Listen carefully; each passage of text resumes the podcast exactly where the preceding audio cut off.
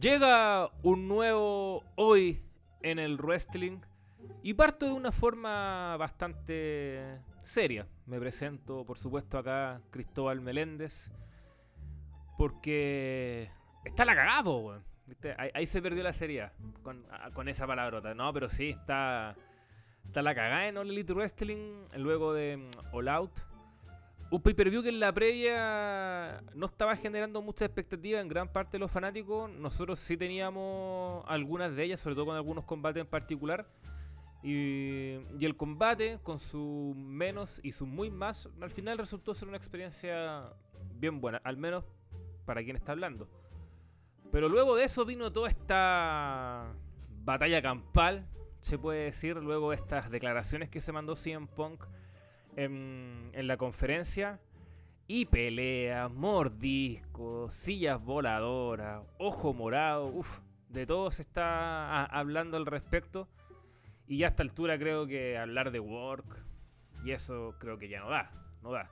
Sobre todo en una industria marcada por estos incidentes, o sea, es una industria jodida, con los egos muy altos.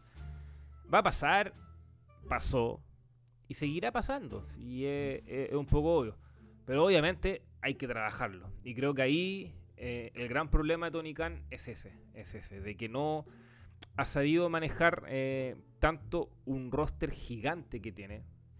Donde indudablemente hay muchos egos. Va a haber lucha de egos. Eso es inevitable. Entonces ahí tú necesitas tener eh, un brazo derecho, un equipo de recursos humanos, alguien que maneje comunicaciones, gestión de crisis, no sé por nombrar algo. El tipo tiene plata, puede hacerlo perfectamente. Porque en esta introducción que estoy haciendo a mí me parece que dentro de todo lo que se ha hablado, dentro de todo lo que se ha escrito, esa imagen de CM Pong disparando en la conferencia con un Tony Khan descolocado es, extraño, es una imagen potente si lo analizáis que el dueño de la empresa es el jefe y, y no estáis controlando la situación. Entonces ahí se complica un poco todo el tema. Pero vamos a estar desarrollando eso en profundidad. Vamos a estar hablando también del regreso de MGF, que merece que mencionemos eso. Vamos a estar hablando de la gran lucha tag de All Out, del main event.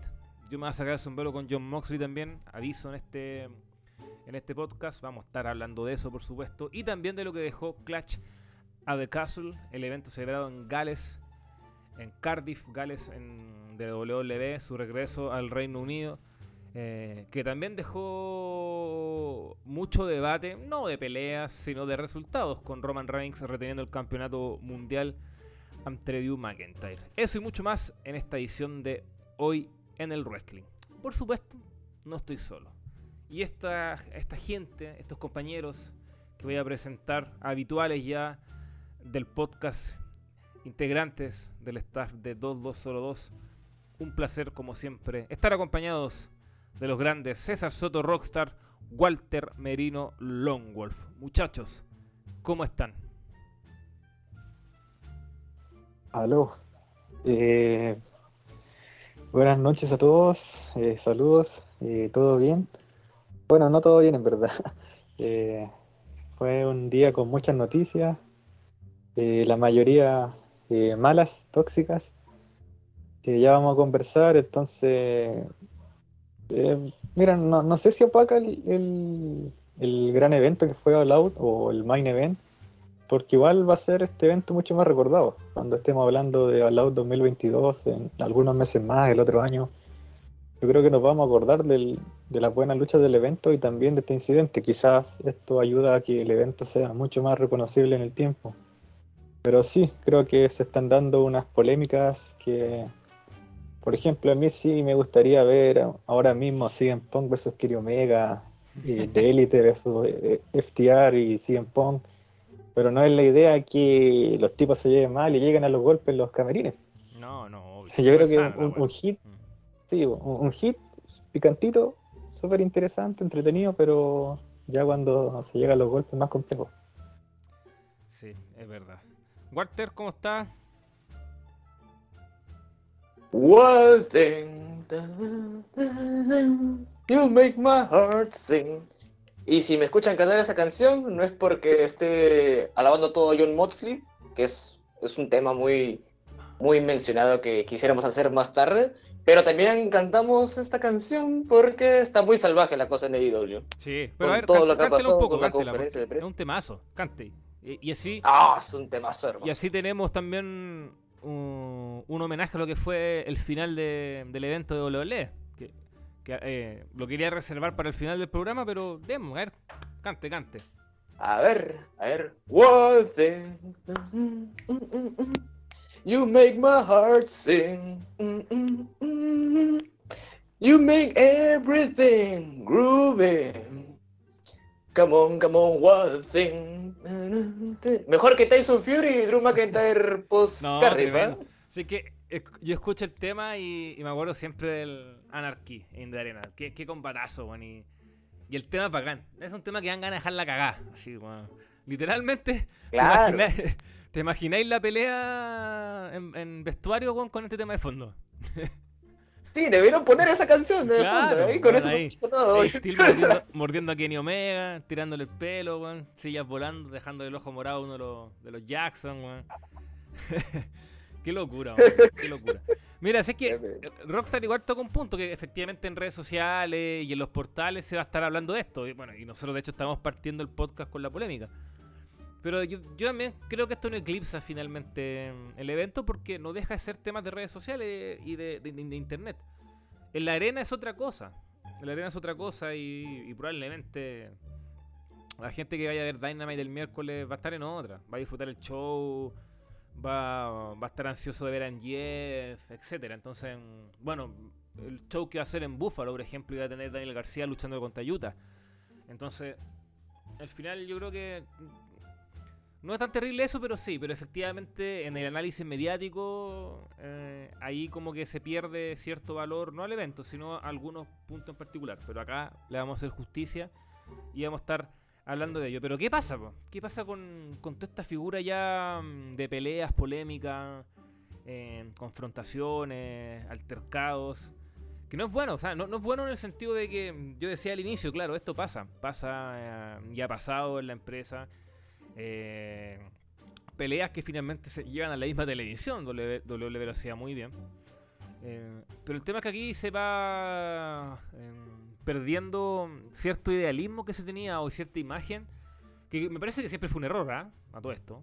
Que un error que se tenía de Elite Wrestling como esta tierra prometida, que estas cosas no pasaban, que muchos fanáticos, como los más acérrimos de la empresa, se le hicieron. Y no, pues estas cosas pasan, ¿cachai? Y van a seguir pasando. Eh, el tema es cómo frenarlo, cómo detenerlo. ¿Y, y qué hacemos con esto? ¿Qué hacemos con esto? Eh, ¿Es defendible la actitud de CM Punk, por ejemplo, Walter, en César, en salir en la conferencia de prensa, disparando a diestra y siniestra, recordando lo de Col Cabana, eh, metiéndose con, con Hackman, con Delete? ¿Cómo ven ese inicio? Partamos por eso. El tipo gana el campeonato mundial tras una muy buena lucha con John Moxley. Llega a la conferencia evidentemente cabreado por todo lo que ha salido en la prensa, principalmente que lo responsabilizan a él de que eh, Colt Cabana ya salió del Dark Order, de la programación de Elite Wrestling y se ha ido a Ring of Honor, que sale solamente cuando son los pay-per-view de Raw. Entonces en ese sentido, partamos de esa base. Ese inicio, ¿cómo lo evalúan? ¿Cómo lo analizan? ¿Reflexionan? Oh, es complicado la cosa, Cristóbal, porque, a ver, yo al menos soy más de la idea, y creo que también todo, en toda relación laboral que uno tiene, en su puesto de trabajo, los trapitos sucios que lavarlos en la interna, no es cosa de exponerlo, porque también, muy aparte de que eh, estás tú dirigiéndote en tus relaciones de trabajo con, con la otra persona con la que laboras, también estás poniendo en juego también la imagen de la empresa. Y en ese caso es, es, es brígido, porque, a ver, en, medio de una conferencia de prensa, donde están los medios de comunicación queriendo hablar acerca de las impresiones del evento, lo que les pareció la experiencia, la gente viene a preguntarte qué te pareció el combate, cuáles son todas tus miras dentro del kayfabe y todo lo que se viene por All Elite, y pucha, estos tipos de problemas eh, en la interna eh, afectan mucho a la imagen de, de AEW. Y, claro, quizás ahí también radica también esa, esa idea que mencionabas al inicio de que quizás no, muchos no, te, no debieron tener esa idea de que la empresa es, es, un jardín de flores en la interna de backstage, claro que, que, no lo es, toda empresa tiene sus discrepancias en la interna, pero también este, creo que hay, que hay que buscar siempre controlar todas esas discrepancias, esos inconvenientes que uno tenga con otro, para que no se salga de control de esta manera. Pues. Y eso es lo que ha pasado. Eh, no se puso control ahí y, puta, hay gente que ya captó toda esta incidencia de las mordidas, jaladas de pelo, lanzada de silla. Así que hay que buscar siempre que no pase este tipo de cosas, al menos frente a los medios. Sí, es, es un tema también que es que yo creo que ahí hay un gran error.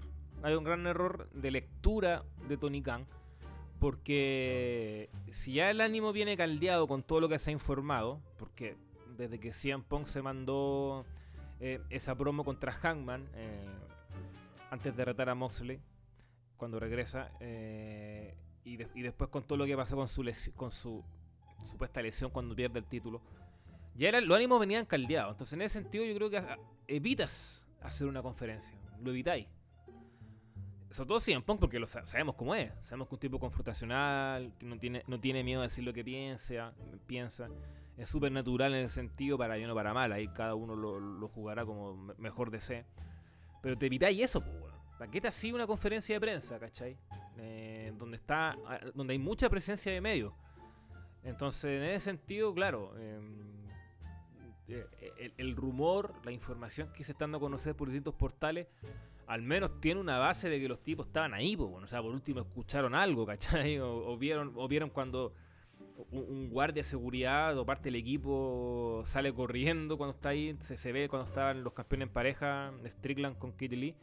Entonces, esos detalles creo que son lo, erróneo. Ya para involucrar a Rockstar con, esa pregunta que hacía al inicio, de todas formas, que esta es mi visión personal, aquí no todo es blanco-negro. Eh, de partida creo que tampoco acá se trata de ponerse en el lado de uno u otro. Porque estamos hablando de la empresa como tal. Y la idea aquí es que la empresa le vaya bien, que siga mejorando, que siga creciendo.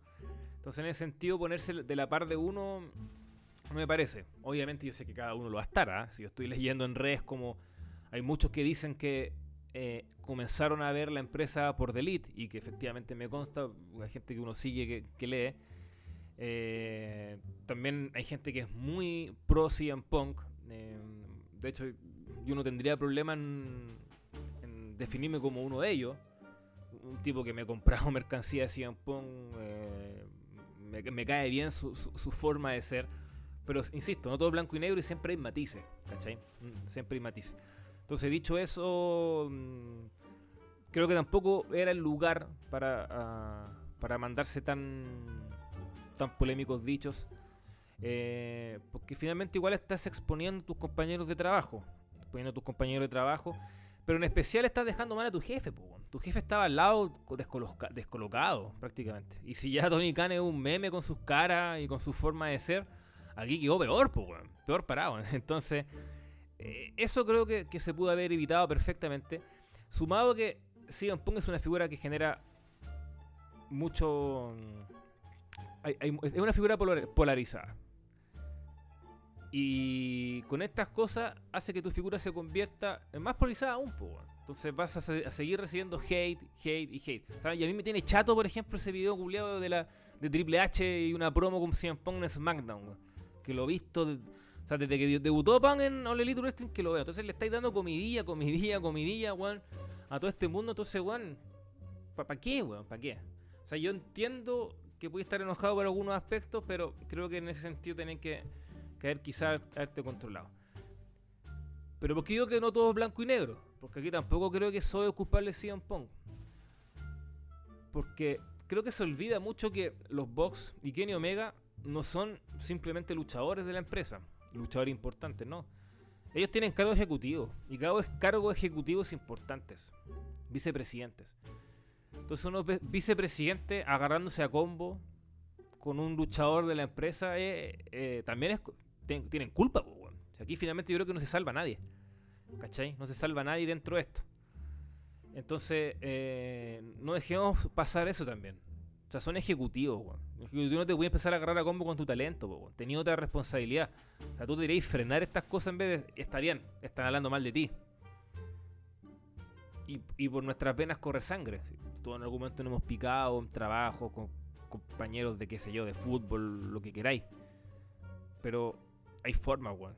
Y respetar tu cargo también. Entonces, en ese sentido, eh, es complejo, es complejo. Hablo de este inicio. Ya quiero mencionar otros temas que también a mí me parece fundamentales también hablar de visiones que me parece al respecto, porque yo creo que filtrar información a la prensa que acusa a CM Punk. Después, eh, desde Fightful, em, Ross desmintió eso, dijo, no, pero a mí no me ha contado nada los box. Bueno, el weón nunca te va... Un periodista nunca revela su fuente, nunca. No lo puede hacer. Entonces, eso no, es para... Ojo que tam- tampoco aquí estamos haciendo una acusación de que efectivamente sea así, pero yo creo que antecedente hay. Y con los box se sabe también de hace un tiempo. Y por algo también le dedican un... Le dedican un movimiento a Meltzer, ¿cachai? Y por algo también es uno de sus luchadores favoritos. Entonces, acá hay un cúmulo de situaciones que son bien complejas y que por eso digo, hay que analizar todo el trasfondo. Pero de ahí a querer desterrarlo a todo, me parece un exceso. Rockstar, ahora sí. Lo quiero escuchar. Sea libre nomás. Sí, eh, claro, lo primero, y concuerdo en que CM Punk se excedió porque, claro, estaba Tony Khan al lado y CM Punk está, está teniendo una muy mala imagen en este momento. Eh, está casi visto como un luchador heel, cuando en el kayfabe es face. Y ya en Chicago mucha gente lo abuchó.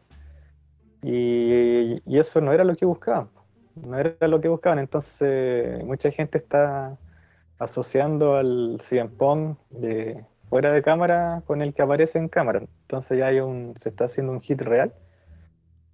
Y es complejo para Punk porque no, yo creo que a nadie le gusta tener ese tipo de, de prestigio, de ser alguien conflictivo, con un ego enorme, donde al final le está dando la razón a sus haters, que Vince siempre tuvo razón, Triple H siempre tuvo razón, que al final John Cena es la única persona con la que Punk no tiene problemas. Entonces Punk le está dando de beber a todas esas personas. Exacto. Sí, y el tipo ya es grande, está- eh, tiene señora, entonces debería cuidarse en ese sentido y no ser tan sangre caliente de hablar. Al final lo que mejor hace es hablar en el micrófono, pero tiene que calmarse. Y claro, quizás Khan cometió el error de primero invitarlo a la conferencia y segundo no pararlo. Ahora con Tony Khan pasa lo siguiente, que igual es un tipo súper joven, que no llega a los 40 años, entonces el liderazgo de estos empresarios jóvenes muchas veces como el de ser el compañerismo casi amigo con los trabajadores, que no quiere decir que esté mal, pero en algún momento, claro, se necesita mano dura y él solucionó súper bien el problema de Sa- Sammy Guevara con Kingston, entonces ahora vamos a ver de qué está Khan y cómo soluciona este problema. La idea es que todos estos trabajadores sigan en la empresa porque son súper importantes, son, pilares. Eh, si bien lleva un año, Esperemos que Rock vuelva. Se quedó, si bien CM Punk queda un año. Oiga, Walter, vamos a leer preguntas de Twitter. ¿Le parece? Que nos están A ver, él, Ya. Mientras Rock eh, retoma su, su conexión. Sí, porque escribimos en Twitter que estábamos haciendo este programa y nos llegaron diversas preguntas. pues, Así que empecemos a leer. La primera, que nos- de mm, Alazaraki Deps, nos pregunta: ¿A dónde va Kenny Omega si es despedido de Elite Wrestling? ¿A New Japan o a WWE? Puta, yo creo que amigo Deps eh, eh, no van a echar a Kenny Omega. Es imposible. Y no van a echar a CM Punk, no van a echar a, a los Bucks. No, no va a pasar. O sea, no estamos hablando de low cars. O sea, no estamos hablando de tipo de baja cartelera. Estamos hablando de aquí de los fundadores de la empresa. Y estamos hablando de CM Punk, que es uno de los mayores draw que tiene en la compañía. Portada del videojuego. Hay mucho, mucho tema por último van a echar a. Ace Steel, weón. Sí, sí, lo que hablábamos en la previa. Si, si tienen que cortar la cabeza de alguien, va a ser Ace Steel, weón. Va a pagar los patos rotos, pues, weón. Un weón que asumió hace poco, que es productor. Entonces, él, él se la farrea nomás, pues, se farrea la posibilidad. Que uno puede decir, claro, puta, y injusto que lo echen a él y no a los otros, pero bueno, la vida no es justa. par- Partamos de esa base. Entonces, Pero no, Kenny Omega. Kenny Omega para rato. O sea, uno podría pensar, ah, quizá él se quiera ir después, pero tampoco lo creo, no creo. Sí, él tiene mucha tiene mucha pasión por este, por, este proyecto, por esta empresa, está muy involucrado en el videojuego, y aparte ganan bien, tienen cargo ejecutivo. ¿Para qué? insisto, o sea, yo creo que eso hablaría muy mal, de hecho. De, si CM Punk dice, no, yo me voy mañana. Eh, si Omega dice, yo, hasta acá llego. Los Vox, no, yo en un mes más estoy listo. Hablaría muy mal de ellos. De partida, inmadurez, po. Inmadurez, si una, una pelea. Una pelea que efectivamente es fea, llegar a ese nivel. Pero puta, se puede hacer por una y manera perfectamente y se pueden sentar en la mesa, weón, a conversar como adultos, weón, listo, solucionemos este problema. ¿Qué pasó? ¿Por qué llegamos a esto? Ya no vamos a ser grandes amigos, pero weón, tengamos respeto, ¿cachai? Porque un Omega en Punk, por ejemplo, se vende tras esto y antes de esto se vendía con todo. O sea, es un main event que yo creo que se tiene que dar. Entonces, eh, hay que ser inteligente en ese sentido. Así que descartémoslo ahí, amigo Deps, eh, eso de Omega. César, ahora volvió. Parece que tiene problemas César. A ver si le, vamos a escribir por interno. Parece que no. Sí, a ver si le puede escribir Walter. A ver si, si vuelve mientras yo voy a buscar otra pregunta. Porque esta polémica está que arde y nos está llegando varias cosas. Por ejemplo, Mr. Sran. El amigo ahí con una foto de Kim Mikuman un gran seguidor también, le mandamos saludos, por supuesto, al igual que a Debs. Eh, más que una pregunta, una reflexión, que está interesante también leerla. Dice, no hay que defender a ninguno de los involucrados si es verdad lo que pasó en All Elite Wrestling. Estamos hablando de profesionales, adultos, profesionales y adultos, y que se supone que aman el wrestling. Pero tal vez, solo tal vez, su propio ego les importa más que todas las otras cosas a su alrededor. Bueno, va de la mano, Walter, con lo que decíamos. Ego, que influye mucho eh, va de la mano con, con, lo que sea también. Aquí somos adultos y, no hay que caer en esta inmadurez de que ya, vamos a la chucha con esto y que se acabó todo. No, hay que solucionarlo.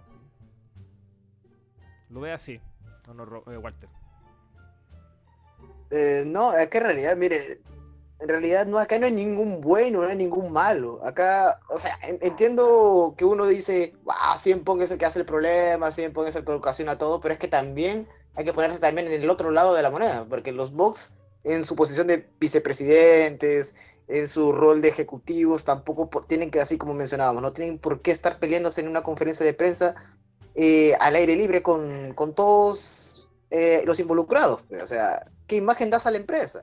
Y Tony Khan también ya a estas alturas pues también lo dejas mal parado, pero como lo dejas como alguien incapaz de controlar lo que está pasando en backstage. Hmm. Y si estas cosas están así, imagínense cómo puede, qué puedes pasar después. Si, los, si se está peleando hoy 100 Pong y los Box y Omega, ¿qué va a pasar más tarde? Va a pasar que van a sembrar que se peleó Jericho con Eddie Kingston, que se peleó Sammy Guevara otra vez con Eddie Kingston, y nadie va a poder controlar nada. O sea, están vendiendo como que ese entorno no puede ser controlado ni por el jefe principal, que es Tony Khan, ni siquiera por los vicepresidentes ejecutivos, que son acá los Box y Omega. Es que también hablábamos, aparte de esto, este, el rol de que alguien debería interferir como una especie de mediador entre las partes, o sea, entre el, en el alcance de ejecutivos y el alcance del talento, un líder de backstage, ah, no sé, alguien que pueda ponerse la capa ahí y evitar este tipo de discrepancias, porque a la final es, eh, obviamente, no, como mencionaba, no va a haber ni un bueno ni un malo, y acá el gran perdedor al final es la empresa. Es la empresa, exacto, exacto. La empresa va a perder, porque sí, o sea, yo he leído efectivamente que hay, gente que se pone a favor de Elite, ya si pongo lo vean con Hogan, que Lego, que, que Llorón, etcétera. Hay otros que se ponen a la par de CM Punk. Eh, pero al final la que está perdiendo es la empresa, claro. Y la empresa que se está jugando cosas importantes. Viene el videojuego, que es relevante, es importante hacer un marketing bueno ahí. Eh, viene Grand Slam, eh, viene mm, Canadá, el primer show en Canadá, que les va a ir bien igual, ojo, estamos claros. Pero, pero esto, igual resiente un poco, resiente un poco en la percepción de la gente. entonces, en ese sentido hay que saber trabajarlo. Eh, la, expansión internacional, Canadá es el primer paso, todos queremos que vayan al Reino Unido lo más pronto posible. Entonces hay que trabajar en eso. Y claro, Rock tocaba un punto, que efectivamente Khan es joven. es joven. Y, un joven multimillonario. Creo que también influye eso. Porque los jóvenes multimillonarios son bien particulares. po. Y, y, Tony Khan tiene una personalidad eh, bien especial, si se nota. Se nota con su salida de madre también. El caso Big Wall. Entonces, eh, necesita ahí un equipo. Un equipo. Y, y- y porque estáis manejando un roster de casi 100 luchadores. Que es caleta. Y luchadores potentes, pesados, po. O sea, no tenía así luchadores que están recién empezando, ¿cachai? Un Dani García no te va a hacer show ahora, está recién empezando, po, ¿cachai? Pero un CM Punk sí, ¿cachai? Un Kenny Omega sí. Después puede ser otro, ¿cachai? Entonces, tenéis que saber manejarlo y- eso es lo mejor. Lo mejor tener ahí un grupo humano, recursos humanos, llámelo como quieras, gestión de crisis, comunicacional. Eso es importante, importante. Y tenéis los recursos para hacerlo, así que hazlo. Ya, la tercera es la vencida. Rock volvió. Sí. Sí, sí, sol- solamente quería eh, terminar mi punto de que. CM Punk llevaba un año, ¿cachai? Pero no es una persona que yo considere que tú digas, ah, lleva un año que se vaya, ¿cachai? Porque mira, volvió el tipo y llegaste dos veces al millón de espectadores, con picos de un millón cien mil. Eh, vendiste un millón de dólares en, en, en los shows en Chicago, ¿cachai? Entonces, mucho el aporte que hace, pues. Sus videos en YouTube casi todos son tan arriba del palo. Sí, todos sus promos, el full match con Moxley que duró poquito, todo arriba de un millón. Entonces, alguien que te da dinero, ¿cachai? Entonces, tienes que hacer lo posible por mantenerlo. Y el tipo trajo fanaticada que lo quería ver luchar después de tantos años de ausencia. Entonces, claro, tienen que tratar de apaciguar las aguas nomás y. Y lo otro, sí, pues no hay que idealizar. Bueno, uno siempre como fan tiene el error de idealizar. Sus deportistas, sus artistas, luchadores, empresas. Entonces, si bien es cierto, All Elite sabemos que tiene muchas cosas más positivas que WWE en, en muchos temas, eh, claro, va a tener sus problemas también.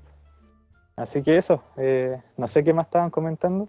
Estábamos leyendo algunas preguntas y reflexiones que nos están llegando. Vamos a seguir de eso. Vamos a seguir en eso, por ejemplo, un amigo de la casa ya, eh, sobre todo muy amigo de Alex, Pavel. Y, y de Walter también. Sí, Pavel. Nos manda Pavel Núñez 98. Ah, ¿Se acuerda, ¿Se acuerda Walter o no? qué milagro. Pero, Dice- antes enterrado. Eh, Claro. No, bueno, ¿Qué opinan de toda esta locura en la que está Elite Wrestling últimamente? Bueno, ya hemos hablado mucho de eso en esta introducción. Pero aquí viene, viene lo interesante. Que muchas cosas no se saben si son work o no. ¿Les gusta? ¿Por qué? A ver, Rock, démosle a usted que regresó.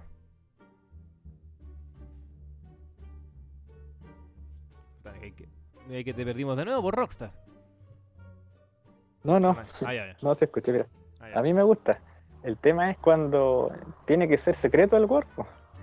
Y resulta que ni la situación con NGF ni esta situación eran work de partida. pues, Fueron, son situaciones problemáticas que las transformaron en work. Por lo menos lo de MGF creo que todos concordamos que efectivamente hubo problemas, que el tipo quería más dinero, etcétera.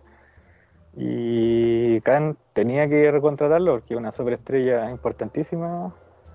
Y eso es lo que ocurrió. Pero ponte tú, los works son súper interesantes.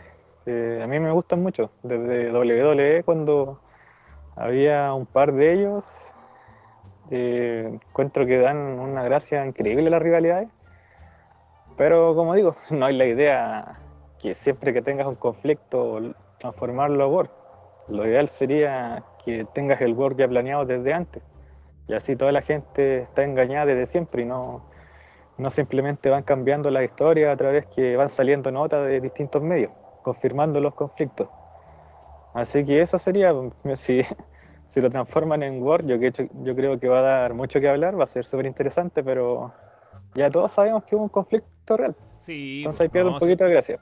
que el conflicto está, está, ¿cachai? Sí, no creo que esto sea Pong parándose en la conferencia y actuando toda esta weá con, con Tony Khan, no, si de parte se sabe que su relación con Colt Cabana está más muerta que la chucha y, y que tiene, y tiene una bronca ahí cuática. Que yo no lo juzgo igual, si, puta, si eran grandes amigos con todo lo que pasó, se puede entender, pues. Hay gente que todavía no olvida la sex, por ejemplo. Entonces, Entonces, una Sí. weá medio normal. Eh, pero no, eh, eh, Work. Mira, yo leía a, algunos fanáticos entre hueveo y, y seriedad. que sé que igual no es malo el hueveo, porque decían, puta, esto puede transformarse en una historia, decían. O que ese era el, el objetivo de todo esto. Porque viste que juega mucho con la palabra snake, serpiente. Y si tú te das cuenta, desde que llegó CM Punk, como que todos sus rivales eh, quizás menos Darby, que debería quizás recordar, pero creo que no tanto, pero desde Eddie Kingston, bueno, MGF, etcétera. Todos hablaban de lo, del ego de Cien Siempre se enfocaban en eso, que Cien Pong un coche su madre, en vestuario, un weón ególatra, mm, que siempre quiere lo mejor para él, y que él es el número uno, y que una serpiente. Entonces, eh, dentro de ese huevo algunos decían, puta, esto puede ser perfectamente como All Elite versus CM Punk.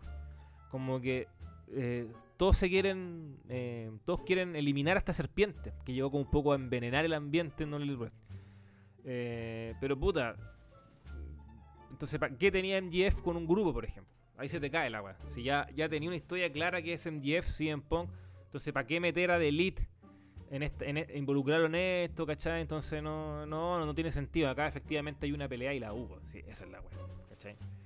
de que se puede trabajar con esto a futuro, evidentemente se puede trabajar. Si las partes involucradas están de acuerdo. Y que yo creo que probablemente lo van a estar, si esto igual puede generar mucho dinero. ¿Para qué estamos con weas? Pero de ahí que esto, todo esto sea una mente maestra, no, es difícil, es difícil. Pueden haber antecedentes, sí, obviamente, pero son antecedentes que en, general pueden ser una casualidad, más que nada. Ya, sigamos leyendo, sigamos leyendo sobre este tema. Eh, estoy buscando alguna. Algo relacionado con este tema porque hay otra. Bueno, aquí Estefano Sánchez también dando salud nos pregunta: Bueno, ¿me dan pega? Bueno, si quieres, sí, pero de momento no estamos pagando dinero. Estamos pagando quizá un Super 8 completo. Si acepta. pero en un futuro, cuando ya tengamos. hay vacante en New Japan Pro Wrestling, ¿eh? claro. Cuando tengamos dinero, lo podemos considerar Estefano, porque igual vamos a necesitar, necesitamos manos, necesitamos manos. Queremos cubrir algunas otras empresas que tenemos votadas, pero, pero bueno, todo es tema de dinero. Eh, bueno, nos preguntaba lo del work también. ¿Cuál es la posibilidad de que esto sea un work, tomando en cuenta lo que pasó con MGF? Así, creo que ya lo respondimos bien. Pero Walter, te quiero escuchar también al respecto. ¿Cuál es tu visión sobre este tema? Mm, la verdad es que siguiendo también las mismas bases que mencionaba César, en tanto el, work se planificado cosa de dos o tres o los involucrados, eh, sepan también cómo va a ser el work y también sepan ponerlo sobre la mesa todo el tema, eh, no habría ningún problema, porque a veces es bueno jugar con cosas de la realidad, ahí, ahí juegas también con el raciocinio también de los fans, pero si sabes que la cosa es demasiado notoria, o sea, de ese problema real en el cual te quieres basar, ya es difícil ya que los fanáticos se la crean. Porque obviamente me recuerda, por decirlo, del tema de la explosión del ring en, en Revolution, lo quisieran vender como un war que estuvo siempre planeado y obviamente fue un accidente y un, un error de producción y puta, ahí sí es algo ahí difícil ya de que los fans te crean ese, eso como un work. O sea, es algo que se tiene que ver bien en la puesta en escena y tomar en cuenta varios detalles, o sea, desde promos hasta, hasta también cómo, cómo, cómo se ha desarrollado ese conflicto real, porque como, digo, a veces los fans ahora no, no te van a aceptar cualquier cosa, porque saben que la información está en internet, está en X portal, y puta, no sé, al final después tratan a la misma empresa de como lo tratan a la EPE, que también la él le dice que también lo quieren tratar a los fans de hueones, y, y los fans tampoco creo que te aceptan así cualquier cosa también. Así, hay, que, hay que saber hacer la cosa. Hay que saber, saber hacerla. Es verdad. Ya. Eh, vamos a dejar un todo esto. Toda esta polémica. Hay otras preguntas, pero son de otro apartado, así que la vamos a ir mencionando más adelante en este programa. Dejamos de lado toda esta polémica. Eh, solo decir así algo breve. A mí a veces me gusta cuando mezclan ficción con realidad pero creo que también hay que ser inteligente en que esa realidad no se termine comiendo la ficción. Y a mí también por, estilo también me gusta lo contestatario, me gusta ese la rebeldía, pero el problema es que cuando eso se convierte en... Puta, ¿cómo decirlo? En, en, un, en un relato más molesto. Conflicto. No, claro, un, más que un relato rebelde o contestatario, porque por ejemplo Pong lo ha hecho muy a favor del aborto, eso me parece la raja. Pero ya cuando involucráis otras cosas, que están en juego tus compañeros y eso es más complejo. Y ahí se convierte en molesto, ¿cachai? Y puta, ya a mí igual me da lata que, que pasa en redes sociales leer la mierda que le tiran, pues, ¿cachai? Como lo dije, yo soy una persona que soy muy de CM Pong. Entonces, insisto, el tipo creo que ya tiene más de 40 años, no debería estar preocupado a estas weas. Debería dedicarse a lo que hace, que es luchar, y que lo hace muy bien, y lo viene haciendo muy bien en el Elite Wrestling, y listo, se acaba el wea. Ya, pero hablemos de eso, luchas, hablemos de combates, hablemos de sensaciones tras All Out, sigamos con el pay-per-view de Elite Wrestling. MGF, partamos con MGF, porque hace su gran regreso mm, desde mayo, más o menos, que no salía. Mayo, ¿cierto? Sí. Como fines de mayo que no salían en un Elite Wrestling y te regresa por todo lo alto, ganando eh, la casino, enmascarado ahí, una máscara tipo diablo, eh, gracias a la ayuda de, mm, de un grupo que se viene formando con Ethan Page, eh, los Gun Club, bueno, o los Gun ahora, no Ethan Page ya lo nombré, sí, Lee Moriarty, eh, Will Morrissey, y no se me queda nadie más en el tintero, ¿no? De los luchadores. Ah, no, nadie más era ellos. Sí. Todos ellos manejados por, recuérdeme Walter, porque yo todavía sigo pegado con el nombre de NXT, de Malcolm. Stokely Hathaway. Hathaway, exacto. Stokely Hathaway, que también está eh, encargado de este grupo. Y, mm, y nada, gana la casino y después, eh, eh, cuando CM Pong triunfa en el main event, le quita el título a John Moxley. Se descubre que este, esta figura enmascarada, que salió con un tema de los Rolling Stones, que eso fue un detalle que a mí se me pasó completamente. Muy de cartón en la música, el tipo se presenta ante Chicago y MGF está de vuelta y va por el título, porque tiene una oportunidad titular.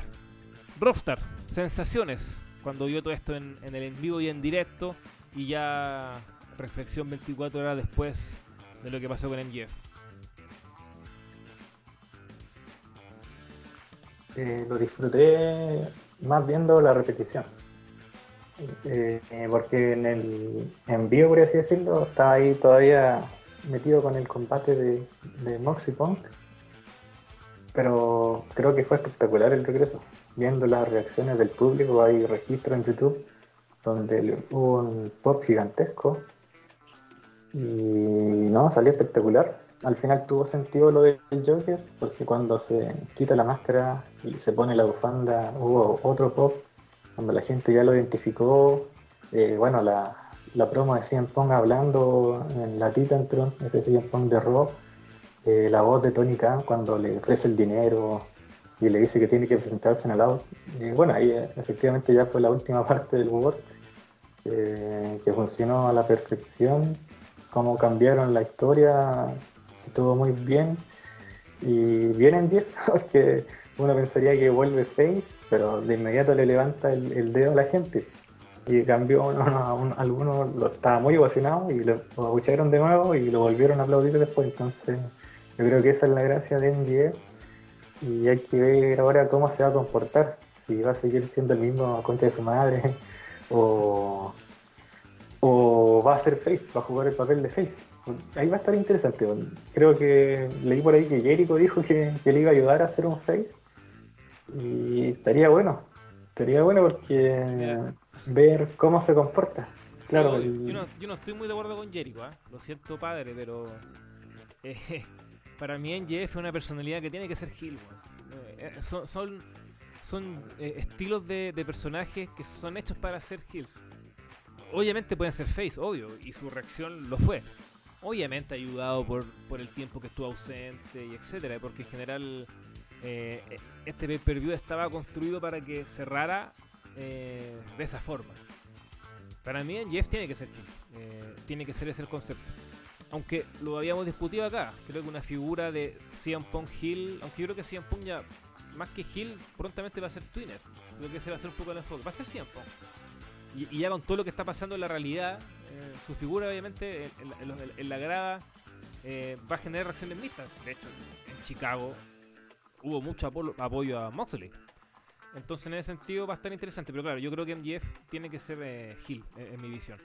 Em, ya volviendo al regreso, sí, yo, yo, yo comparto, estuvo muy bueno, a mí me gustó. Eh, y nada, y, yo me atrevo a decirlo acá, lo digo como tal. Yo creo que esta realidad, eh, si, es que ya no lo tiene, va a ser el gran clásico del Elite Así, tal cual, el gran clásico. Hay que fijarse en los detalles, o sea, los detalles son muy buenos. Y que yo al, principio, cuando fue lo del casino, alegaba, porque sí, efectivamente la lucha iba muy bien y se terminó de forma abrupta ver a, tipos de negro encapuchados como que te trajeron los peores recuerdos de Retribution. Entonces, como que el fanático reaccionó mal, me incluyo. Pero después analizándolo en frío, puta, igual se justificó, De partida el hecho de que de que CM Punk, o sea, MJF salga con una máscara del diablo. Que la música que ocupa de los Rolling Stones tiene relación con el diablo. Eh, y después sale con el, el diablo en sí mismo, and Devil himself.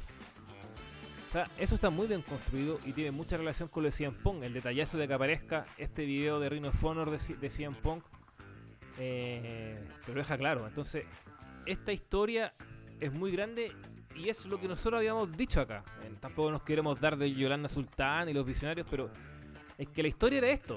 Si CM Punk no se lesionaba, iba a tener un par de defensas en los semanales. Probablemente hoy día, no, perdón, el domingo en All Out iba a defender el título satisfactoriamente, sepa quién es el rival, e iba a aparecer en Jeff. ¿sí? Esa es la historia.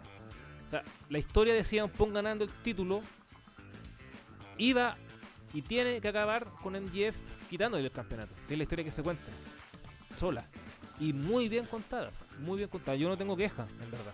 Queja. Salvo quizás, que aquí lo quiero ir comentando con Walter, tengo mis dudas un poco en el grupo de MGF. Si es necesario que MGF tenga un grupo, que también lo estamos metiendo en interno. Antes de dar mis impresiones, quiero escuchar las de Walter.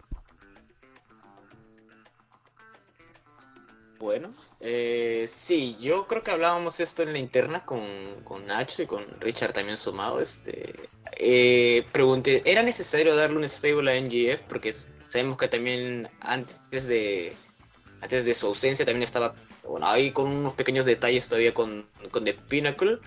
Y en lo personal, al menos para mí, yo creo que no era necesario un stable más. No era necesario ponerlo otra vez con un grupo, porque técnicamente la rivalidad se manejó más entre Punk y NJF directamente, los careos, las promos, las luchas, obviamente.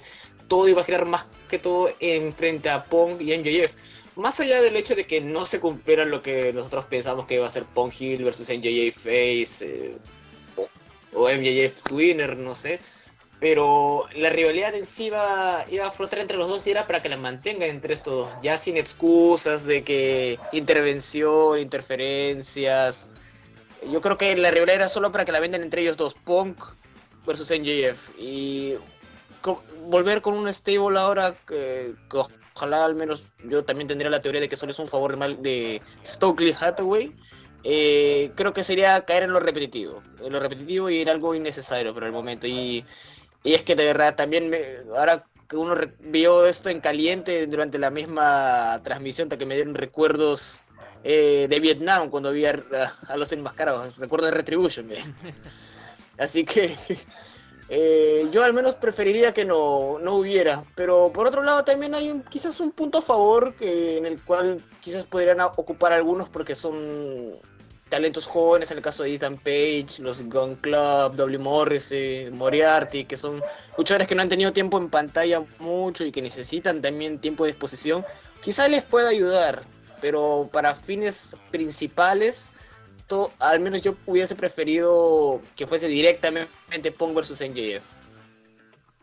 Rock, en tu caso, así que para complementar la pregunta que te, que te hago respecto a esto, em, lo que yo vislumbro como idea, quizás detrás de este grupo, em, claro, algunos decían que son eh, figuras eh, como en contra de todos estos ex WWE que están llegando y te acaparan todo, que fue, parte del discurso final de MJF antes de su congelamiento. Eh, pero claro, tenemos a Alex Vizcas, que fue una figura, si bien no fue campeón mundial y revelante en WWE, pero bueno, es WWE, entonces quizá ahí se me cae un poco esa figura. Pero sí son tipos, como decía Walter, que uno sabe que merecen más. Bueno, Morris igual viene llegando, pero yo creo que viene llegando como esa eh, ese tipo que está como empezando una redención en la lucha libre. Pero el resto son tipos que efectivamente uno puede decir, que puta, no, merecemos más, po, ya estamos chatos todos estos buenos que vienen acá y nos roban oportunidades. Entonces, desde ese punto de vista, eh, puedo entender este concepto de que MGF tenga un grupo y aparte que, bueno, como decía Nacho en el WhatsApp, igual tiene... Eh, MDF siempre te lo han vendido como un tipo que tiene plata, que tiene dinero. Y como tal, es el buen es capaz de comprar, comprar managers, comprar a luchadores. Eh, la realidad con Warlock mucho de eso, mucho eso tuvo que ver. Entonces, no sé, te lo pregunto, ¿tú cómo ves eh, este concepto como valor agregado para MGF o no tan necesario? Bueno, también, ahora que de conocimiento público que Tony Khan le, le está pagando mucho, más dinero tiene para el Estado. Esa es, su, respuesta, así de sencilla. no, yo mire, yo creo que el, stable, bueno, va a ganar más el stable con Enjeff que Enjeff con el stable en mi opinión. Porque por ejemplo The Pinnacle eh, funcionó muy bien tenía un FTR que no era el FTR de ahora. Tenía un Warlock que no era el Warlock de ahora.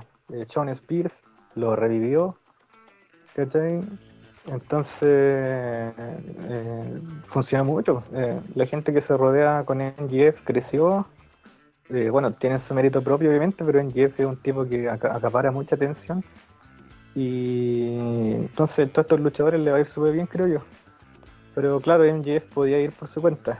Creo que tener dos stables en años consecutivos eh, igual es un poco mucho. Bueno, Jericho lo tiene con su Inner Circle y la Jazz, pero prácticamente son los mismos miembros. Entonces creo que MJF no, no, lo necesita y puta eso me puede hacer pensar también que, que Jeff, claro, va a seguir de porque estos van a ser su enforcer y eventualmente los pueden ayudar, les pueden ayudar a ganar el título. Pero y que eh, hay que ver. Y que va a tener refuerzo, creo que también. Podría, claro, podría unírsele FTR. El propio Warlock. Podría ser. El mismo Warlock. Sí. sí. pero no sé, es que ahí era mejor un, un uno contra uno. No, pero las promos uno, contra, uno, se va a dar, pero yo me refiero a que igual va, yo creo que igual Tony Khan va a querer robar con una lucha entre grupos. Es que ahí, no. No te convence. Que por ejemplo, sí, porque por ejemplo cuando vimos el Inner Circle contra The Pinnacle, eh, claro, veíamos lucha entre los miembros y ya finalmente en el pay-per-view se daba el Jericho con Invier. Entonces, claro, pueden hacer lo mismo pero creo que es más sabroso si Pong y MJF se están tirando promos todos los shows eh, sin que hayan luchadores alrededor. Pero bueno, ahí hay que verlo, puede ser que igual salga bien. Sí, o, puede ser lo que dijo Walter. Puede que MJF al final no tenga nada que ver con este grupo y, y solo fue una ayuda particular para el evento. Y, y, este grupo vaya por su cuenta aparte, ¿cachai? También es verdad, puede ser. Claro, puede ser. Ya, habrá que ver eso. Habrá que eso. Oye, hablando de, del main event y vamos a entrar así en Pop Mosley. Eh, nos pregunta Momo, Momo de segundacuerda.com. Ahí y recomiendo leer su review, también escuchar eh, eh, el podcast. ¿Tienen alguna explicación lógica o ilógica? probablemente puede que sea más ilógica. De por qué el Tony Khan le dio el título a Punk si el ambiente estaba así. Rock. Buena pregunta. Eh, sí, yo creo que la explicación lógica es que era el plan a seguir. Quizás el hombre no se quiere traspapelar y si Punk no se lesionaba, eh, todo esto hubiera marchado tal cual. Claro. Sí, eh, claro, y ese era su plan a largo plazo, que MJF volviera justo para arrebatarle el título a Punk porque claro que MJF no ya luchó con Moxley y sería atractivo una revancha, pero no es, no es lo mismo. La historia es MJF ganando a Punk.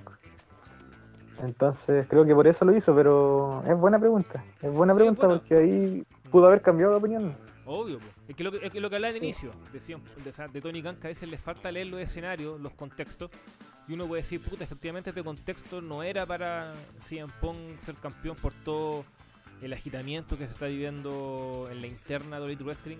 Deja a Jock Moxley campeón, que lo está haciendo muy bien de hecho. Eh, un, par de meses más, eh, estabilizáis bien la zona main event, que se calmen un poco la agua y, ahí podéis volver a Punk. Pero mm, esta es mi respuesta. eh, después también dejas que igual te responda breve.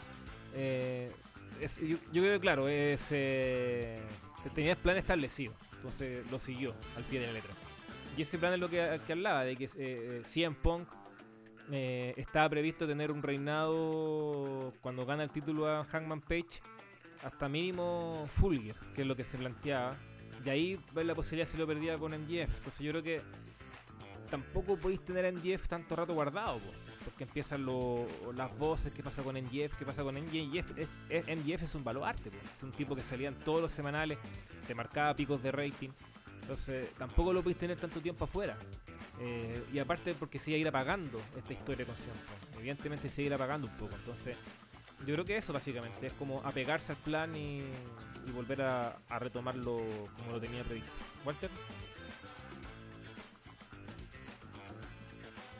Bueno, poco que agregar, porque en realidad estoy de acuerdo con, con ese punto, porque, mm, a ver, en el papel uno está como muy a gusto con todo lo que ha hecho John Moxley con este reinado interino y este breve reinado que lo ha manejado muy bien, pero bueno, es el plan que ya estableció Tony Khan, siempre lo tuvo previsto, porque la historia entre NJF y CM Punk fue lo que más atrajo eh, tanto nuevos fans como también más arrastre mediático, niveles de venta y todo lo demás. Es la rivalidad de este año que más ha dado que hablar y era obviamente con todo eso anteriormente dicho respecto a NJF, y CM Punk que iban a hacer esta rivalidad la principal por el campeonato y es el plan al cual se han seguido acogiendo. Así que poco que agregar, o sea, sería bueno también ver un NJF versus John Moxley, pero es que en realidad todo calza más, todo está ya preestablecido para Punk versus NJF, así que Sí.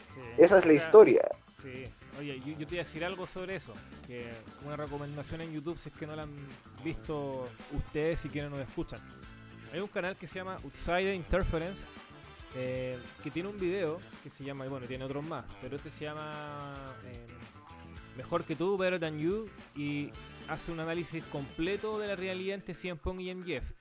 Esto de hace tiempo, sí, 28 de marzo de 2022. Entonces... Ah, sí lo he visto, sí lo he visto. Sí, dura, Buena. como 40 dura 47 minutos. Bueno, ese video tiene más de 1.600.000 visitas. 1.600.000. Es muy buen video. Y, y te muestra ahí los análisis y todo. Entonces yo por eso digo, para mí esta es la rivalidad de la empresa. O sea, eh, si, si uno quiere poner en la muralla cuál es el mejor buqueo Khan, me parece que es este. Y obviamente uno le puede encontrar alguna imperfección, sobre todo lo que pasó en All Out, pero yo, insisto, para mí tiene tintes clásicos, entonces para mí es evidente que se tenía que retomar esto. Quizás llegó en un contexto muy complejo en el ambiente, con Cien Pong eh, apuntado como el ególatra, prácticamente como un villano eh, que quiere todo para él. Pero la historia es potentísima, po, potentísima. Y, se tiene que dar, se tiene que dar. Y NGF tiene que ser campeón, y, lo antes posible. Porque el tipo es bueno, porque, bueno, también tuvo su capricho, lo hemos hablado hasta el cansancio acá. Eh, pero la historia se cuenta así, y, a mí parece que, que está bien retomarla. Una data por Moxley, sí que yo creo que hizo muy buen labor, una muy buena labor como campeón interino, luego ya campeón. Bueno, claro, está ese mote campeón interino, pero para mí es campeón como tal. Eh, tener ahí buenos combates con, con gente, porque recordemos que el 2020, que también tiene un muy buen reinado, estaba sin público. Eh, así que nada, yo creo que es eso, básicamente. Otra pregunta, otra pregunta que nos está llegando que tiene relación con esto. Ya vamos a pasar a otros temas. Eh, nos pregunta Willy Q. Willy Q nos dice: ¿Creen que con lo sucedido con CM Punk habrá gente de Elite Wrestling que quiera marcharse? ¿Alguien?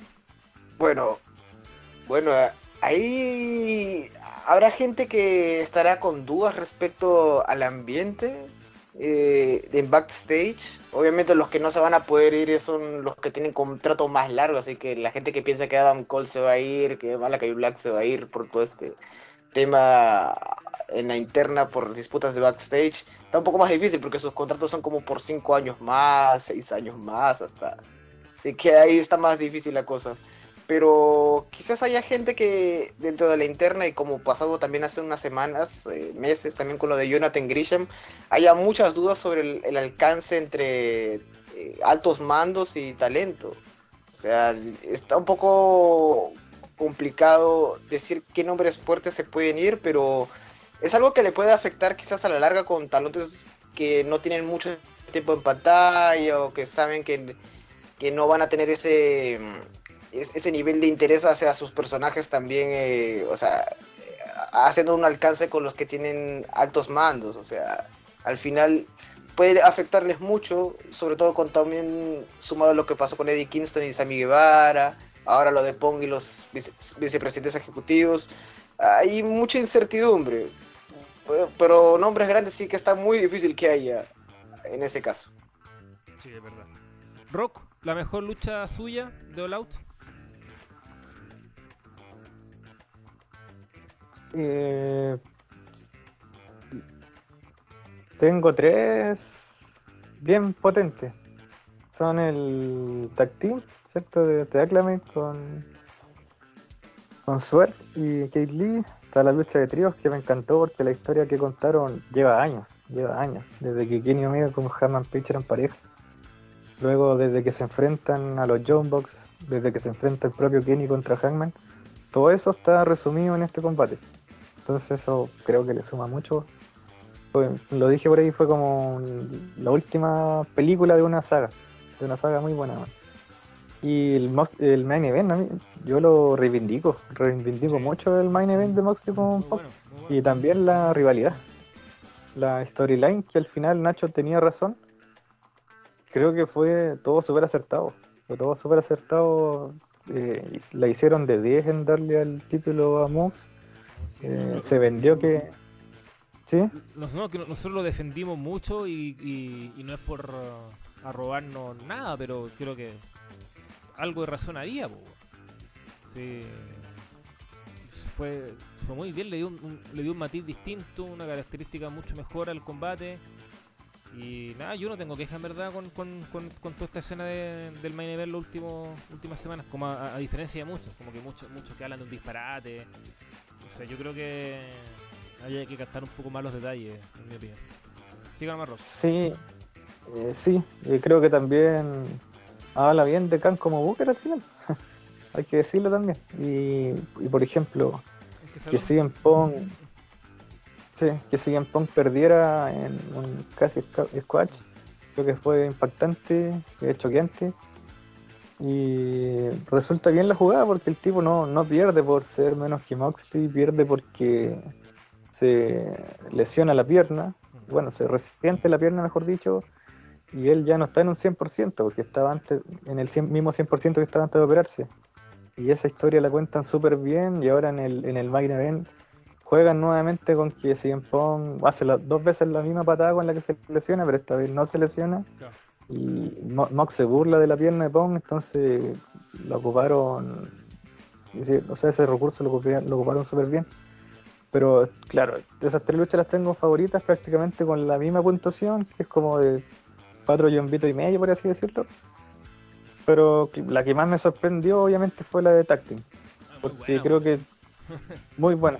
y creo que porque claro, fue una lucha de táctil nivel se peleara FTR, ponte tú contra John Box, o FTR contra los eh, Lucha Bros, ¿cachai?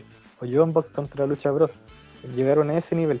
Y creo que nadie pensaba, por más bueno que pueda ser un Kate Lee o un Swerve, que podían llegar a ese nivel siendo pareja. Y The Claim, que creo que todos lo amamos, y creo que lo veíamos más como entretenedores que luchadores. Eran como luchadores de, de la media, interesante, por ser muy, por tener muy buen micro y ser buenos personajes, pero creo que nunca nadie imaginó que podían contar una historia tan buena, sí.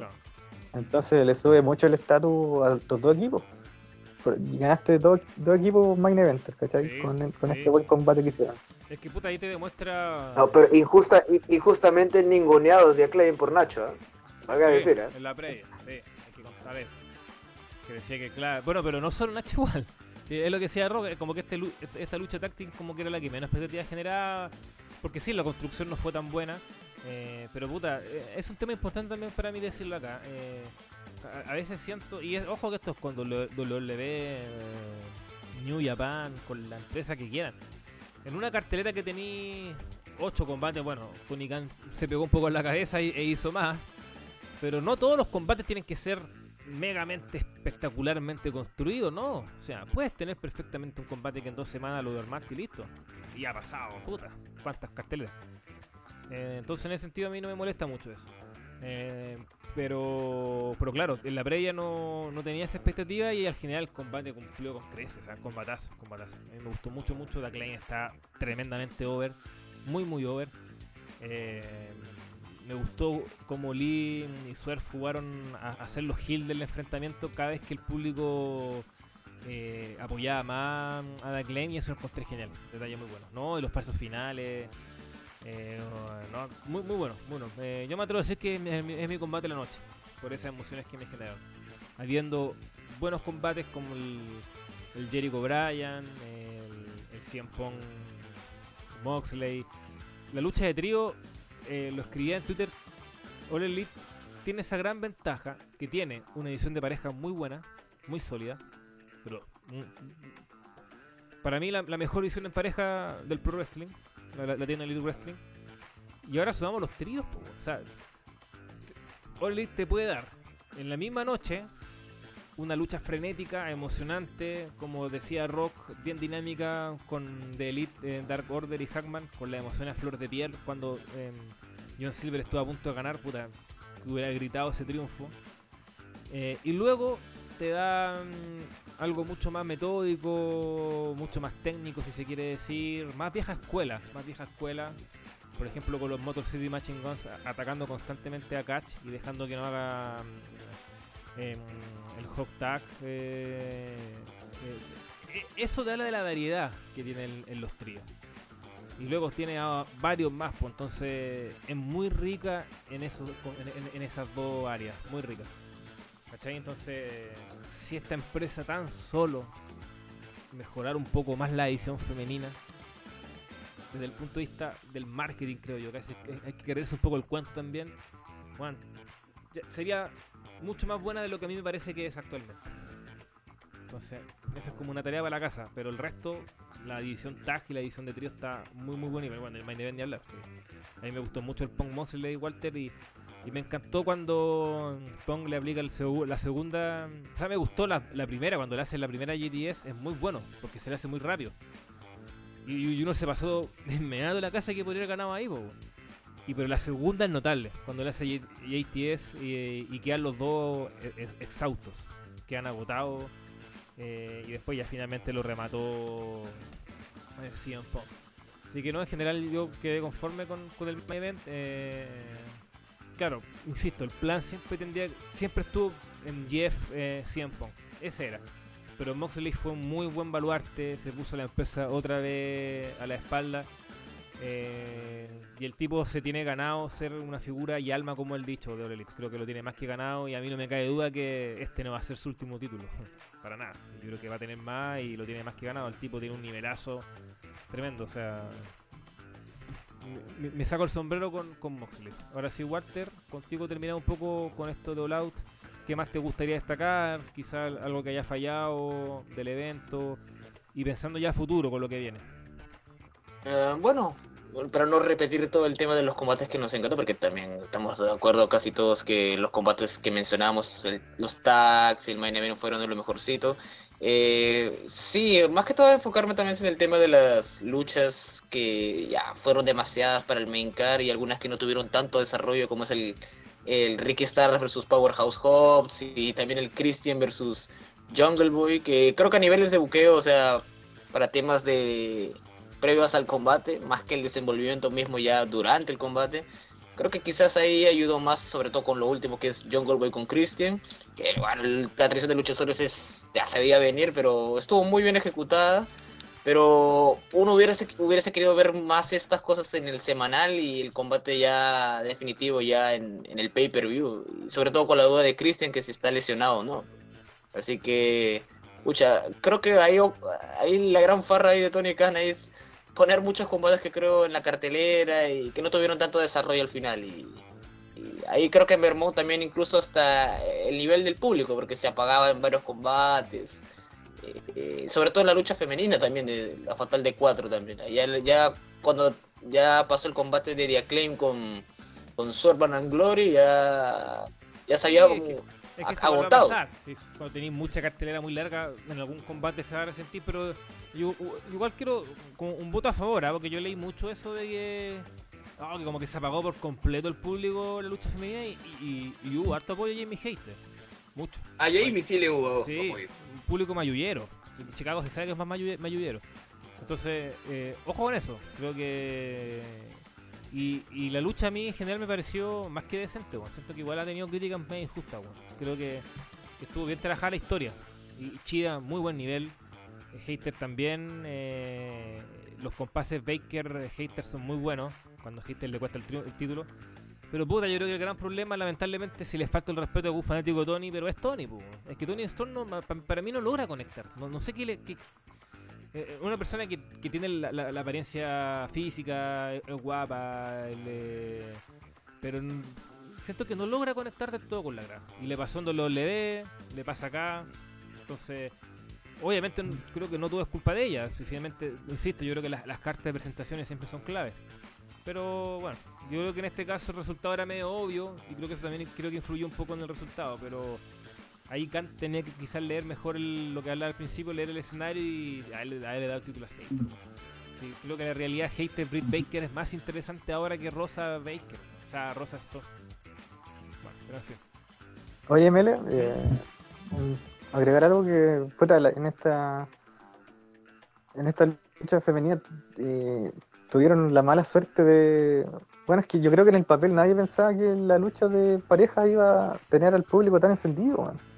Yo creo que estratégicamente estaba bien puesta la lucha femenina, pero como se comió el, público este combate, claro, ya quedaron todos cansados. Pero a pesar de ello. Y si te das cuenta, por ejemplo, el, Jericho Bryan tampoco tiene un, público al nivel del Taspo. Sí, pues. Claro, y bueno, bueno, igual yo lo sabía. Es una, lucha un poquito más, más técnica, más no es un brawler, bueno, no es esta lucha más frenética, que el público se ve más loco, es una lucha de ritmo lento que a mí me gusta, pausado, contándote una historia, durante solo el inicio. Entonces, eh, eh, siento, que, siento que esa lucha igual la está infravalorando un poco, ¿eh? Bueno, estoy hablando muy, muy como fan de ambos. A mí me gustó también, me gustó, aunque no sé, tengo la duda que haya ganado Jericho, sí, pero nada terrible. El final, sobre todo. Sí, la el frío el final. Sí, pero creo que nada terrible, ¿ah? Si yo siento que a esta altura del partido, Brian y Jericho ganando o perdiendo no suma ni pierde nada. Sí, los tipos pueden. Si Brian el día de mañana quiere perder con, no sé, weón. Puta. Austin Gunn, que pierda con Austin Gunn, weón. La raja, de hecho. ¿Cachai? Weón, con Danhausen. Bacán, weón. Dale. El tipo de garantía en el ring. Y, bien. Y Jericho lo mismo, ¿cachai? Entonces. Y Jericho que estaba leyendo todo esto, Rock, que está ganando hartos bonos y como líder de backstage, ¿ah? Estaba leyendo. sí. como la figura tranquilizadora. Claro. Eh, se lo merece también, pues, que un weón que, a pesar de ser un, un bocazas, por así decirlo, no tiene conflicto. Que yo sepa, ni en WWE le, le caía mal a alguien. No, no, bueno, ya todo el mundo, pues, Sí, pues se lleva bien con todo el mundo, pues súper conciliador, pues, Y eso igual es complejo para alguien con la, la perso de Jericho, pues, Debería ser casi como Pong de tener muchos conflictos, pero al contrario. Y claro, y para resumir lo de, lo de Tony también es que es una luchadora que nunca se probó en grandes estadios, bueno, sí, por eso a mí nunca me gustó cuando hicieron, decían esta, esta luchadora la rompe en NXT o luchadora la rompe en NXT porque ese NXT tenía 100 personas de público, pues bueno. O sea, ahí Elilla era Stone Cold, pues, weón, ¿cachai? Entonces, cu- cualquier luchador tenía reacción, pues, weón. En, en ese, en ese Performance Center, pues, weón, ¿cachai? Y a Tony la vimos como un mes nomás, ¿cachai? En SmackDown, en estadios grandes de 5.000 personas, 10.000 personas, entonces no, no se probó, pues. ¿Cachai? Eso es lo que pasa con ese tipo de luchadora. Y lo de Jericho Bryan, a mí me gustó la lucha, un gran combate, pero ahí le, le hago la pregunta a ustedes también. ¿Qué gran clásico de wrestling eh, ha sido una lucha que ha terminado con una trampa, por así decirlo? Ponte tú, WrestleMania 17, Stone Cold y La Roca, quizás el único ejemplo claro, porque ahí, ¿qué otra gran lucha que tú digas, recordada años y años, termina con un foul o algo por el estilo? Es difícil pillarlas, pues. Entonces, por ese sentido, en ese sentido, creo que debió haber ganado Bryan con su con su rodillazo o haciendo rendir a Jericho. Creo que hubiese sido mejor ese final. Sí, no, claro. Sí, buen punto. Ya, eh, vamos a dejar de lado All Elite Wrestling. Vamos a centrar a WWE para hablar de, de las repercusiones tras Clash at the. Usted, Rock, le dio harto amor al Rollins Matt Riddle. Me sorprendió. ¿Por qué? Sí, sí, me sorprendí yo mismo. Estaba viendo, cuando estaba viendo la lucha. Bueno, mira, yo contra Rollins, a mí me molesta más el personaje que como un luchador, la verdad, a esta altura. Creo que es muy payaso como se viste y creo que todos concordamos en eso, pero como luchador es un tipo que me da asco sus luchas con John Cena, pero fuera de eso, digo que es bueno. O sea, está bien que él mató el Superplex haciendo la movida del Falcon Arrow después, pero fuera de eso también, ¿no? Yo lo encuentro bueno, sí. Es un weón que desperdicia mucho su potencial, queriendo contentar a una parte de, su- de los fans. Eh, Qué buena Pero- definición eso. Bueno, que eso le pasa a varios, weón, del mismo estilo. Podríamos nombrar a varios luchadores. Pero sí, Sí. yo creo que el, el tipo efectivamente desperdicia su potencial. Pero, Claro. Por ejemplo, si el, el tipo con Roman Reigns en Royal Rumble también estaba dando una buena lucha, sí, ejemplo hay varios. Pero obviamente si tú lo pones con un Adam Cole, sabes que va a payasear. ¿Cachai? Pues, Si tú lo pones con un Daniel Bryan, algo que me llama la atención que nunca hicieron, lo hubiesen hecho en un pay-per-view, probablemente hubiese sido muy buen combate. Y ahora con Matt Riddle, que es un luchador, no es de mis favoritos, pero no es un luchador que payasea. Igual se sabe controlar en el ring, respeta mucho la vieja escuela, creo yo. Entonces ambos tuvieron muy buena química. eh, todos los movimientos súper limpios, hasta hicieron un par de llaveos muy buenos. Eh, contaron bien la historia, eso me llamó mu- mucho la atención porque en las promos eh, Riddle quería matar a Rollins y Rollins también estaba enojado, pero él se controló más. Se controló más y eso lo demostró también en el combate y Riddle pierde porque al final quiere golpear con la silla Rollins y ahí pierde tiempo. Y Rollins lo conecta con su pisotón cuando entran al ring. Entonces creo que todo fue súper coherente y, Rollins sí gana bonos para ser de lo mejorcito en el año. A mí me gusta más esta lucha que las que tuvo con Cody Rhodes.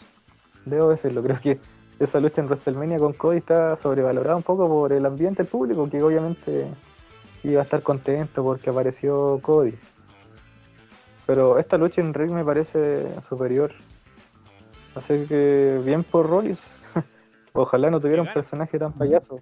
Que gana el pay-per-view, exacto. Oye, pero oye, a mí me- tengo que decirlo también que es- esa promo que tú nombras, la de cuando lo entrevistan a cada uno como en distintos escenarios y cuando Rollins se mete con la... Bueno, se metió primero Riddle nombrando a Becky y después Rollins dice que... que oye, pero hablemos de tu familia, pues, que estáis separados y no te dejan ver a tu hijo. Bueno, lo encontré muy bueno. Muy bien ejecutada. Muy bien ejecutada. Le dio un matiz bien interesante a la lucha. Eh, qué bueno que ya se llame Matt, Matt Riddle, lo mismo que con Austin Theory, weón, ya es esa tontera de, de los nombres.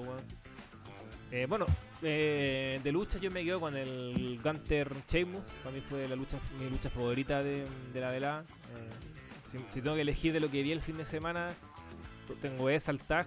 Y bueno, y se me olvidaba también la lucha en el Kiko, en el Zero Hour de mm, Tomohiro Ichi con Eddie Kingston. Si no la vieron, la recomiendo también. Muy buena, también, bien buena.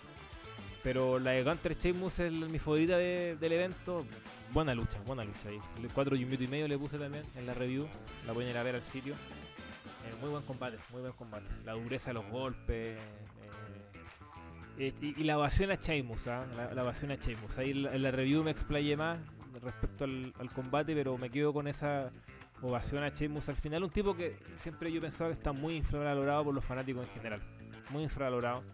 Un tipo que ha ganado todo, probablemente quizás por haber ganado todo, eh, genera cierta. Ha generado cierta. No sé, cierta sentimiento encontrado a los fanáticos. Yo recuerdo que el 2012, por ejemplo, cuando fue campeón World Heavyweight, había hartas críticas en, en, internet a su reinado, que yo creo que fue bien bueno en general. La lucha con Bryan, eh, con Ziggler, con, con el, un mexicano funado que no lo vamos a nombrar. Entonces. Eh, Hubo una fatal de cuatro. Sí. Me acuerdo cuando estaba Jericho involucrado. Sí, Jericho, bueno, buen reinado. Y lo, y lo, y lo pierde. Y le sacó, le sacó probablemente la mejor lucha en su vida al Big Show. Hell in a Cell 2012, un combatazo, un combate muy muy bueno. Un combatazo muy bueno. Eh, entonces, no, un grande Sheamus. Enorme mérito. Sí, grande Sheamus, eh, eh, puta, eh, bueno, Gunter es un, un crack, el tipo creo que es de, los, es de los grandes fichajes in-ring que tiene la WWE desde que llegó a NXT UK y después NXT y ahora en WWE, entonces tienes que saber aprovecharlo. Bacán que le den la, la, posibilidad al título intercontinental de mostrarse mucho más, sobre todo en el Reino Unido, con lo que eso significa. De hecho, estuvo Bret Hart viendo la lucha, recordando lo que fue SummerSlam 92 cuando pierde el título con el Bulldog británico. Entonces, nada, en ese sentido, mis parabienes, yo quería decir eso respecto a ese combate, a ese combate en particular, porque creo que finalmente lo que se termina hablando más es el final, que va a mostrar de lleno en eso. Pero antes, la misma pregunta, Walter. ¿Con, ¿Con, qué se queda del evento? ¿Su, ¿Su, lucha favorita o algo que destacar de lo que no hayamos mencionado? Por ejemplo, no sé, el grupo de Bailey que termina también ganando, el Liv Morgan con, con Shayna Baszler. ¿Sabes que Yo hice una trampita, Walter y, y, Rock. Se las confieso como ambos ustedes son fanáticos de Liv Morgan. Eh, yo le subí los yumbitos a, la lucha, así para callado, normal. Porque sentí que había sido un poquito bajo al inicio. Le había puesto 3 millones, 3 millones, cacho. Eso, 3 yumbitos un cuarto y después le, la subí a 3, 3 yumbitos y medio. Y que sabes que está, me puse a ver eh, algunos algunos clips sueltos del combate y, había cosas bien interesantes, bien interesantes. Creo que el selling de Liz Morgan es bueno, eh, hizo unos movimientos de ejecución bastante sorprendentes. Como que el final nomás fue medio anticlimático o más que anticlimático, un poco artificial. Como que sentí que, había sido tan fuerte el dominio de China, pero, pero en general me sorprendió Leaf en eso, en, en, en lo suelta que estaba y, y, se dio como competitiva. Así que, nada, les quería decir eso. Pero, Walter, eh, ¿qué le pareció en línea general el evento y, qué puede rescatar antes de entrar al final? Bueno, el evento en sí, si tuvimos, tenemos que hablar acerca del desenvolvimiento en el ring y demás, creo que cumple bastante y el público también eh, estuvo bastante atento durante toda la, toda la gala. Así que creo que en Pega sin Ring no hay, no hay mucho por qué quejarse. Y sobre todo, también hay cositas a nivel este creativo que quizás también ahí suman también. Eh, por ejemplo, hablar también del tour de Dominic también. hay que... Sí si bien a, a, uno lo veía, sí, ya se veía, se veía que, que, que se iba a pasar, eh, la ejecución está bien hecha, está bien, hecha. Sí. Y, muy bien hecha. Y ahora lo que va a pasar con Dominic, ahora de ahora en adelante, es, es, la gran interrogante, si va a mantener todo el hit y todo lo demás, que yo tengo muchas dudas ahí, pero... Pero la ejecución está bastante, está, está bastante bien, ahí sí le apruebo a, al hijo de rey. Y bueno, tomando ya a lo de Leaf y Shayna sí, ahí definitivamente el final sí, ahí era para ponerlo un poco más, ahí más oportunista, si hay, Exacto. o sea, si Leaf le ganaba con, con, claro, si le ganaba con una, con una un roll-up, por ejemplo, ahí creo que estaba justificado, porque Leaf ya no tenía mucha estabilidad de uno de, de sus brazos y ahí le ganaba con sorpresa a, a Shayna y no, no hacías lucir mal a Shayna porque es la que dominó durante todo el, combate y haces lucir que ella se confió, se confió durante toda la contienda y ahí esa victoria, o sea, hasta su finisher como que no te la crees, no te la crees, no te la crees porque, o sea, el dominio de China fue tan fuerte que ameritaba a otro. Hacías lucir normal como, como vendiste a Lip como underdog durante el combate, pero así como que no, no cuaja, no cuaja la cosa ahí.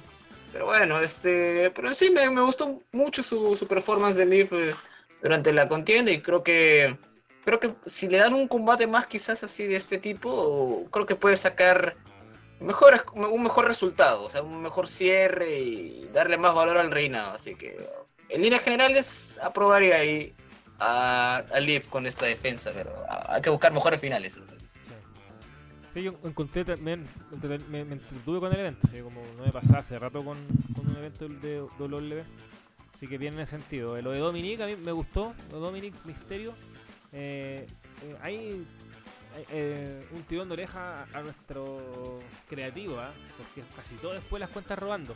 Porque si te das cuenta, bueno, a mí tampoco se me ocurrió en el momento, tengo que confesarlo. Viste que la forma en cómo lo traiciona Dominica a Rey es muy es igual a la de Eddie Guerrero y la de Batista. Con ese lazo al cuello. Bueno, sí, es un buen detalle. Nos costemos de vi un video comparativo, es notable. ¿No? Y quedó bien Y, y ejecutado. la de Eddie con Rey, la de Eddie con Rey, porque Sí, po. cuando le hace el clothesline, Claro. sí, también es igual. Sí, pues, igual, y Batista toma también. como que un poco de impulso y lo Sí, hasta el final, sí. Claro, la, la de Eddie, claro, claramente es un detalle más, más pensando en Eddie, obviamente. Pero el Batista también tiene la misma. el- el- también con un lazo. Eh, pobre Rey, pues, siempre traicionado de la misma forma. Yo lo yo encontraba que era necesario, necesario. Pero ¿cuál es mi problema? Judgment Day. Ese es mi problema.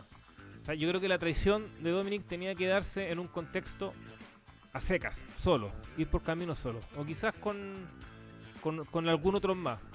No sé, por, por darte un ejemplo. Podrías traer a Santo Escobar y involucrarlo ahí, ¿cachai? O con Ángel Garza y Carrillo, generar un grupo. Pero con Judgment Day para mí no pega ni junta. Por mucho que, claro, es la historia que se viene desarrollando, pero es una historia que para mí siempre ha sido sin pies ni cabeza. O sea, en sí es un grupo sin pies ni cabeza. Entonces, eh, yo quiero ver un Dominic Rey Mysterio. A pesar de que muchos han perdido la fe en el luchador, eh, staff incluido hablo de 202. Yo no, yo creo que el tipo todavía puede tener cierta importancia y, mejora mucho más en, la empresa. Le, tengo confianza. Pero puta, con este grupo no mucho, no mucho. Y esa dinámica con Rhea Ripley no me gusta. weón. No sé si fue Rock el que estaba indignado en redes sociales con, con esto, con la figura como de China, Eddie Guerrero, que algunos estaban comparando, no sé si fuiste tú, fue Nacho. Eh, Todos, todos estamos indignados. ¿Ah? Creo que Walter envió el tweet y cuando lo vi dije, ah, como chucha, pues weón. O sea, sin pie ni cabeza. pues, Sí, yo mandé el tweet. Ah, ya, no, no sabía, no Mierda. sabía, la, no sabía la trastienda. Es que no, la comparativa no sentido, pues si lo de China con Eddie Guerrero era súper cómico, pues. Y esto es como puro Son Hill, no tiene ni un vídeo la comparativa, pues. Y no, pues es poco de Dominic con Eddie, pues. weón. No, No, ese, ese, ese es mi problema, la verdad. No... Eh, Roxy puede ir mejorando el micrófono, que tiene algunos problemas igual que, el, que la última vez que grabamos. Eh, A ver, ahora. A ver, hable, hable. Mira, lo que no me gusta de, de, de lo que pasa con Rea también es que como ya está sexualizada hace rato, la verdad, la empresa la tiene sexualizada sin necesidad de usar trucos ni nada por el estilo, como que ya de por sí, de por sí una figura que está usada de esa manera, ahora como que dieron a entender que Dominic se hizo hombre con Rea, ¿cachai? Y No, nefasto. No, no me parece. No, está- para mí, de- Mira, yo, sé que a, a usted Raúl no le gusta mucho Rea, pues yo encuentro que sí puede ser alguien bien competente, pero con esto yo creo que la estáis matando, weón. Y, y yo pensaba que Triple H le iba a rescatar, weón. Le iba a dar el mismo enfoque que le dieron en NXT. Y no, pues, weón. Todavía sigue con esta weón. O sea, yo creo que ya George Mendez hay que dormirlo como los pajaritos, weón. A lo como. Ya. Que se acabe, weón. Se acabe. Weón, eh, Valor, weón, eh, no se la puede como líder. No es un weón que tenga un gran manejo de micrófono. No, impone tanta presencia. Eh, pero puta, al menos como el Valor que conocimos en NXT, sí te puede generar reacción en el público, te puede sacar un par de combates interesantes. Bueno, que vuelve a ese rol. Y con Pris estaba haciendo algo que a mí me sorprendió por qué lo cambiaron. Bueno, se fue de Vince. Pero el tipo con Bad Bunny había logrado algo. Había logrado algo, después fue campeón de Estados Unidos. No tuvo un reinado tan malo. Entonces, eh, este grupo no sé, weón. eh, como decía Walter, son como estos emos de, de South Park, los emos y los góticos de ahí, entonces no, no sé, bueno. En fin, hoy el final, hablemos del final de Roman Reigns con Drew McIntyre, combate que, que para mí eh, el mejor de, de toda la saga de Drew Roman, que parece que una saga no tan buena, lo digo tal cual. Ojo, no- los, combates que han tenido anteriormente no han sido malos, pero siempre he sentido que les falta ese, ese qué sé yo, un pasito más para ser deslumbrante. Creo que este iba bien, iba bien en ese camino, iba bien en ese camino, pero después eh, eh, empieza el overbooking con Theory intentando canjear el maletín, aunque igual quedó bastante bien el combo que le pegó Fury. Eh, y después aparece mm, el hijo de Rikichi, hermano los Usos, solo Sikoa, y, termina Roman Reigns reteniendo el título. Eh, ¿Qué pasó con eso? ¿Qué pasó con eso que generó harto, harto ruido al respecto? Porque claro, eh, el escenario estaba construido para que Drew McIntyre ganara el título. Y no pasó, no pasó. Eh, Yo leí algo interesante, que algunos decían efectivamente el escenario estaba construido para Drew, pero no era el momento para que Roman Reigns ganara. Pero yo creo que hay una trampita, y esa trampita a puede ser media peligrosa, porque a diferencia del Dark Lane, con Kitty Lee y este, mm, Swerve, eh, todos en la previa, o la gran mayoría, sabíamos que iba a retener los campeones en pareja. Y si bien Dark Lane viene over, pero tampoco nadie imaginaba ese nivel de compromiso que Chicago iba a tener con ellos. Porque yo leí algunos que como que le quitaban cierta eh, eh, eh, cierta mm, le quitan alguna valoración al combate por eso, porque no ganaron a Clay. Pero creo que ahí es distinto porque el contexto se transformó en apoyo total a ellos. No era que venía así de per se. En cambio acá la empresa construyó este evento en torno a Drew. Si así fue. Lo lo- lo- el evento estaba hecho para eso. Para que Drew tuviera su gran coronación, su combate más importante. Entonces el contexto eh, se construyó para eso. No, entonces desde ese punto de vista yo creo que ahí el error. Es el error. Porque por último si hubierais presentado esto como un Roman Drew eh, más, obviamente dándole interés por supuesto al combate, pero sin tantos videos, tantas viñetas, Drew. Creo que ahí va el error. el error. Porque finalmente te terminas farreando un pop brutal. Que hubiera sido. Un pop brutal de Drew. Por fin acabando con los dos años de reinado de, de Roman. Pero al final no se atrevieron. Entonces yo creo que esa es como mi, principal queja con respecto a eso. Que eh, el contexto que WWE creó en torno a esto era la coronación de Drew. Y no haberlo hecho, eh, falta huevo. Falta huevo y que finalmente la estructura no se toca. Rock, Walter. Su, su sensación al respecto. Bueno, a diferencia de, otros, de otras defensas de Roman, como con Valor, con Cena, con Edge, que sabemos que Roman iba a detener, acá todo está construido, como mencionas, que para que Drew ganara el campeonato, ganara el campeonato y, dar ese cambio que ya también es obligatorio darle al, a la, escena del campeonato mundial, porque ya con esto ya se está rumoreando que Roman no aparece hasta noviembre se está rumoreando de que no, no aparece hasta para, la- creo que Survivor Series. Y creo que ya es muy urgente de que hay una estabilidad con los, con los campeonatos mundiales. Y creo que si bien Drew tiene problemas con el carisma para, para dar promos y demás cosas, no es el tipo más carismático del mundo y del roster. Pero creo que para este contexto de cómo habían construido el evento, era para darle el campeonato. Era para darle el campeonato y todo cómo se estaba desarrollando el combate dictaba para que él estuviera como el vencedor de la contienda. Y ya pues lamentablemente ahí pusieron que, que interfiriera el, el otro de los hermanos de los usos y retuviera a Roman y, y lo cual eh, me hace más ruido y es como que yo al menos yo consideraría al menos una burla al fan desde mi perspectiva ya es el post match ya con. Fury con sí con Fury con Drew cantando así como que tratando de apaciguar de calmar las aguas, de que decirle, oye, no te voy a dar a Drew campeón, eh, sé que te vendí a Drew campeón, que debía ser Drew campeón, pero no te lo voy a dar, pero a cambio te doy el karaoke, ¿eh? con Tyson Fury. Ahí va a estar todo bonito.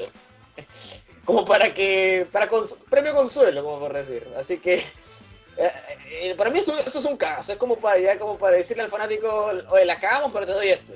Así que, no, no, eso es lo que no me gustó, porque ya técnicamente creo que la E ahí, aparte de errarlo y con el final no ayuda mucho. Y creo que Drew yo creo que no va a volver a tener ese, ese momento especial para volver a coronarse. Ya no le llega. Exacto, exacto, exacto. No le llega. Y, una far. Que yo, insisto, yo te puedo entender que Roman retenga. Si Roman es puta, es Roman, es un guan de raja. Jefe tribal, weón. Es tu ace, te lo entiendo, ¿cachai? Pero no me construya, no me, no me, no me vendáis una falsa expectativa. Esa es la Y ese creo que fue el error. Te vendieron.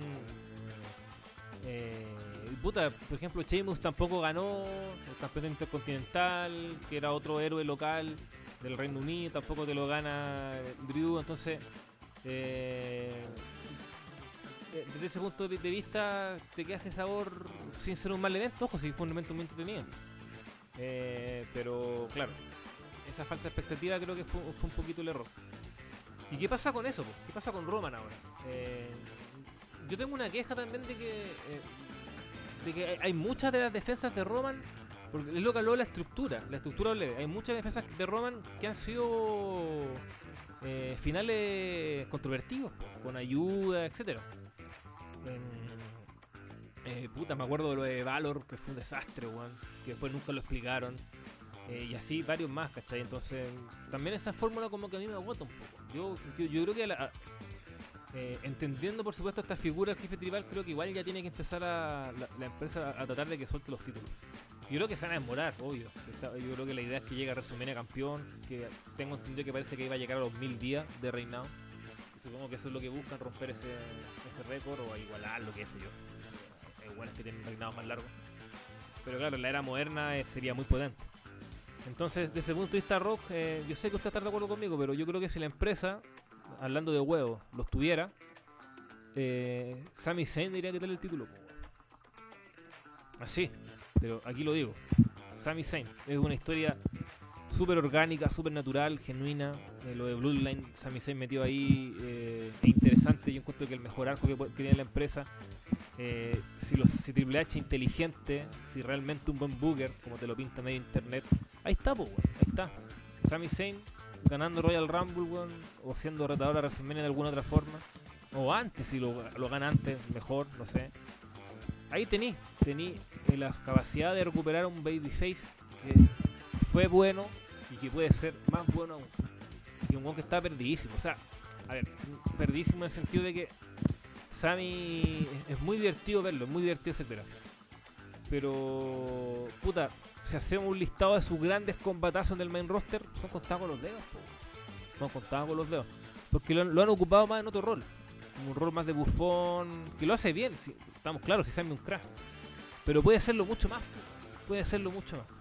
Y ahí la empresa WWE, Triple H tiene en su mano esa posibilidad. ¿Qué va a pasar? Yo creo que no a mí me tinca que probablemente Cody va a ser el camino a tomar. Pero yo creo que Sami Zayn tiene todas las capacidades para ser el hombre que le quite el título de Roman. Y porque la historia se va contando, se va contando así. De manera natural, se están encontrando con algo que puede ser muy bueno. ¿Tendrá los huevos de hacerlo? Veremos. ¿Rock? Eh, yo creo que no tienen los huevos.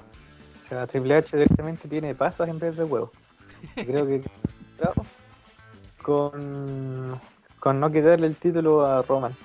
Ah, yo, yo Drew, bueno, cuando no siempre, nosotros cuando estábamos bien camiseteados con All Elite, nos burlábamos, bueno, yo personalmente me burlaba un poco de cuando Orton ganó el título y bajaron un poco los ratings, siempre nos reíamos de Raw, que Drew era campeón y los ratings igual bajaban. Entonces, si los títulos lo tenía Drew, yo no creo que tu audiencia iba a subir más, quizás va a bajar. Bueno, lo normal sería que empiece a bajar, pero por lo menos tenía tu campeón en los shows, pues, Yo encuentro que es súper grave que Roman no defienda hasta noviembre, como se especula. ¿Y cómo va a ser atractivos tus shows? O sea, el Triple H se está acabando su tumba. por ejemplo, hoy día hizo una jaula de main event entre Lashley y Miss. ¿Y qué vas a hacer en SmackDown? Eh, Carrion Cross versus Drew. Eh, luchan por qué? Eh, ¿Va a ganar al- alguien una oportunidad titular para dos meses más? ¿Qué vaya a hacer en el próximo Raw? Se te va a ir agotando la idea, weón. Y te vaya a ir desesperando. Le vaya a quitar los títulos tag team a- de Bougie and Beast, mejor eh, tag en el mundo. Porque un, un par de, pelotas no le gustó la decisión de la semana pasada, pues bueno. Entonces ya esos títulos van a durar dos semanas en esas campeonas. El, el título se los voy a dejar a Dakota con, con Nio. Y pues, demostráis poca convicción en tus decisiones, pues. Entonces si Triple H de verdad pudo haber puesto mano, tenía que haberlo hecho con Drew campeón. Y por ejemplo con, con Liv Morgan igual hay un mal buqueo en el sentido que, bueno, quizás viene con Vince. Pero ponte tú, si tú tenés campeona a Liv Morgan, primero hazla defender contra Chotzi, Natalia, la propia Lilla, que gane limpiamente. Y luego tú vas escalando, tienes que ir creciendo, pues no puedes empezar esta ronda. Y luego contra China, que son las dos mejores luchadoras de tu marca en ausencia de Sacha Banks, ¿cachai? Entonces, a ellas como el último eslabón, como Big Boss, gánales con roll up, ¿cachai? Pero no al principio de tu reinado, pues entonces Lex, por más que ganó, eh, y para tratar de ganar credibilidad, al final se, se vio mal, ¿cachai? Entonces el triple God se, se cae con esas cosas. Así que, mira, lo, lo que tú planteas con Sammy es súper orgánico, o sea, es lo lógico. Si podría, si alguien lo tiene pensado, es un, ni siquiera te diría que es un genio, una persona que tiene un sentido común. Sensata, sensatez, weón. Sensata. La historia se cuenta sola, es remarcar un poco lo que hiciste con Daniel Bryan, ¿cachai? Que te va a resultar, está todo dado. Sammy tiene su historia con los usos, tiene su historia con Roman, pero no lo va a hacer, lamentablemente no lo va a hacer, no le dio el título a Drew, difícil que se lo dé a Sammy, y sería lamentable que, que se lo dé a, a Cody, creo que no, no debería hacerlo. Cody versus Roman Reigns, no sé, main event de WrestleMania. Weón, yo me cago. No sé, Yo, por un lado, igual me gustaría que se lo dé. Es que sería, me cago en la risa. Se lo, weón, sí, se lo estáis dando una figura que hace un año luchaba en otro lado. En una empresa televisiva de otro, de otro lado. De los miércoles. Sí. Y, una, una- y una empresa que te ganó a tu, a tu producto estrella. Y ya voy a hablar de ese minuto de descarga. Eh, le dolería. Weón, dárselo. sí, sería, weón, sería muy gracioso. Tú- el Cody Rose, a Cody Rose que, llegó a la WWE es el mismo es una extensión de lo que vimos en el wrestling, el American Nightmare, eso es. Y sería bueno, para mí sería un- o sea, por morbo y atractivo lo sería, ¿cachai? Pero pero puta, tení a otros baluartes interesantes que Cody sea campeón, sí, que sea, pero más adelante. No sé si ahora el momento. Sí, y estando bien eh, Sami Zayn que Owens y no quiero cagarme a Cody por lesionarse porque cualquiera se puede lesionar, pero puta, debutaste, luchaste dos meses, te lesionaste y vaya a volver a ganar el título en WrestleMania y que fuera John Cena, pues bueno, o sea, eres Cody Rhodes nomás, pues bueno, ¿cachai? No, no, no sé si se justifica tanto. Así que no, Triple H no tiene, no tiene huevos. Vamos a ver, vamos a ver qué pasa. Sí, es parte de la estructura también, yo creo. Sí, aquí un mandato que le han dejado al hombre quizás también de Vince fue a Roman no me lo toca. ¿eh? No me lo toca. Ya, oye, pregunta. Tenemos dos últimas preguntas. Vamos a entrar en minuto de descarga ya. Alberto Ojeda nos pregunta, Cuasi Ojeda, su, su Twitter, arroba Cuasi Ojeda, Alberto Ojeda nos dice, ¿cuándo invitan a Casañas? ¿Cuándo? Es una pregunta que nos han hecho varios, ¿ah? ¿Cuándo lo van a invitar al podcast? No sé, no sé. Eh, tenemos que analizarlo como grupo. Analizarlo como grupo ahí en frío. Puede ser quizá una previa de Wrestling Kingdom ya pensando en el otro año. ¿Por qué no? Pero puta, ese, ese programa yo creo que igual daría harto rating, ¿no? La gente lo está pidiendo. Oye, lo hará, lo hará solo, creo, en la cachalla, porque Nacho ya no reseña New Japan y King ya renunció a la vida. Claro, sí. Va, puta, va, va- va a estar ahí. Lo, lo vamos a analizar, ¿ah? lo vamos a analizar. No vamos a, no, vamos a- no vamos a, a señalar nada aún. Y por Hay algo último- que a ver, algo de que el, el tipo ya es netamente un troll. Porque, ¿cómo andar en- no podía etiquetar a weón? O a Sí. Nature. Yo Nature. Claro. No, ese weón le Yo gusta el weón. A mí me gusta esta, esta dinámica. Lo bloqueamos, lo desbloqueamos un tiempo para que nos hueve y después lo volvemos a bloquear. Así que está, está bueno eso, está bueno eso. Un Ya. par de memes listos, Sí, cosa de subirlo. oiga, Rock, pégale ahí. Aporta un- con memes.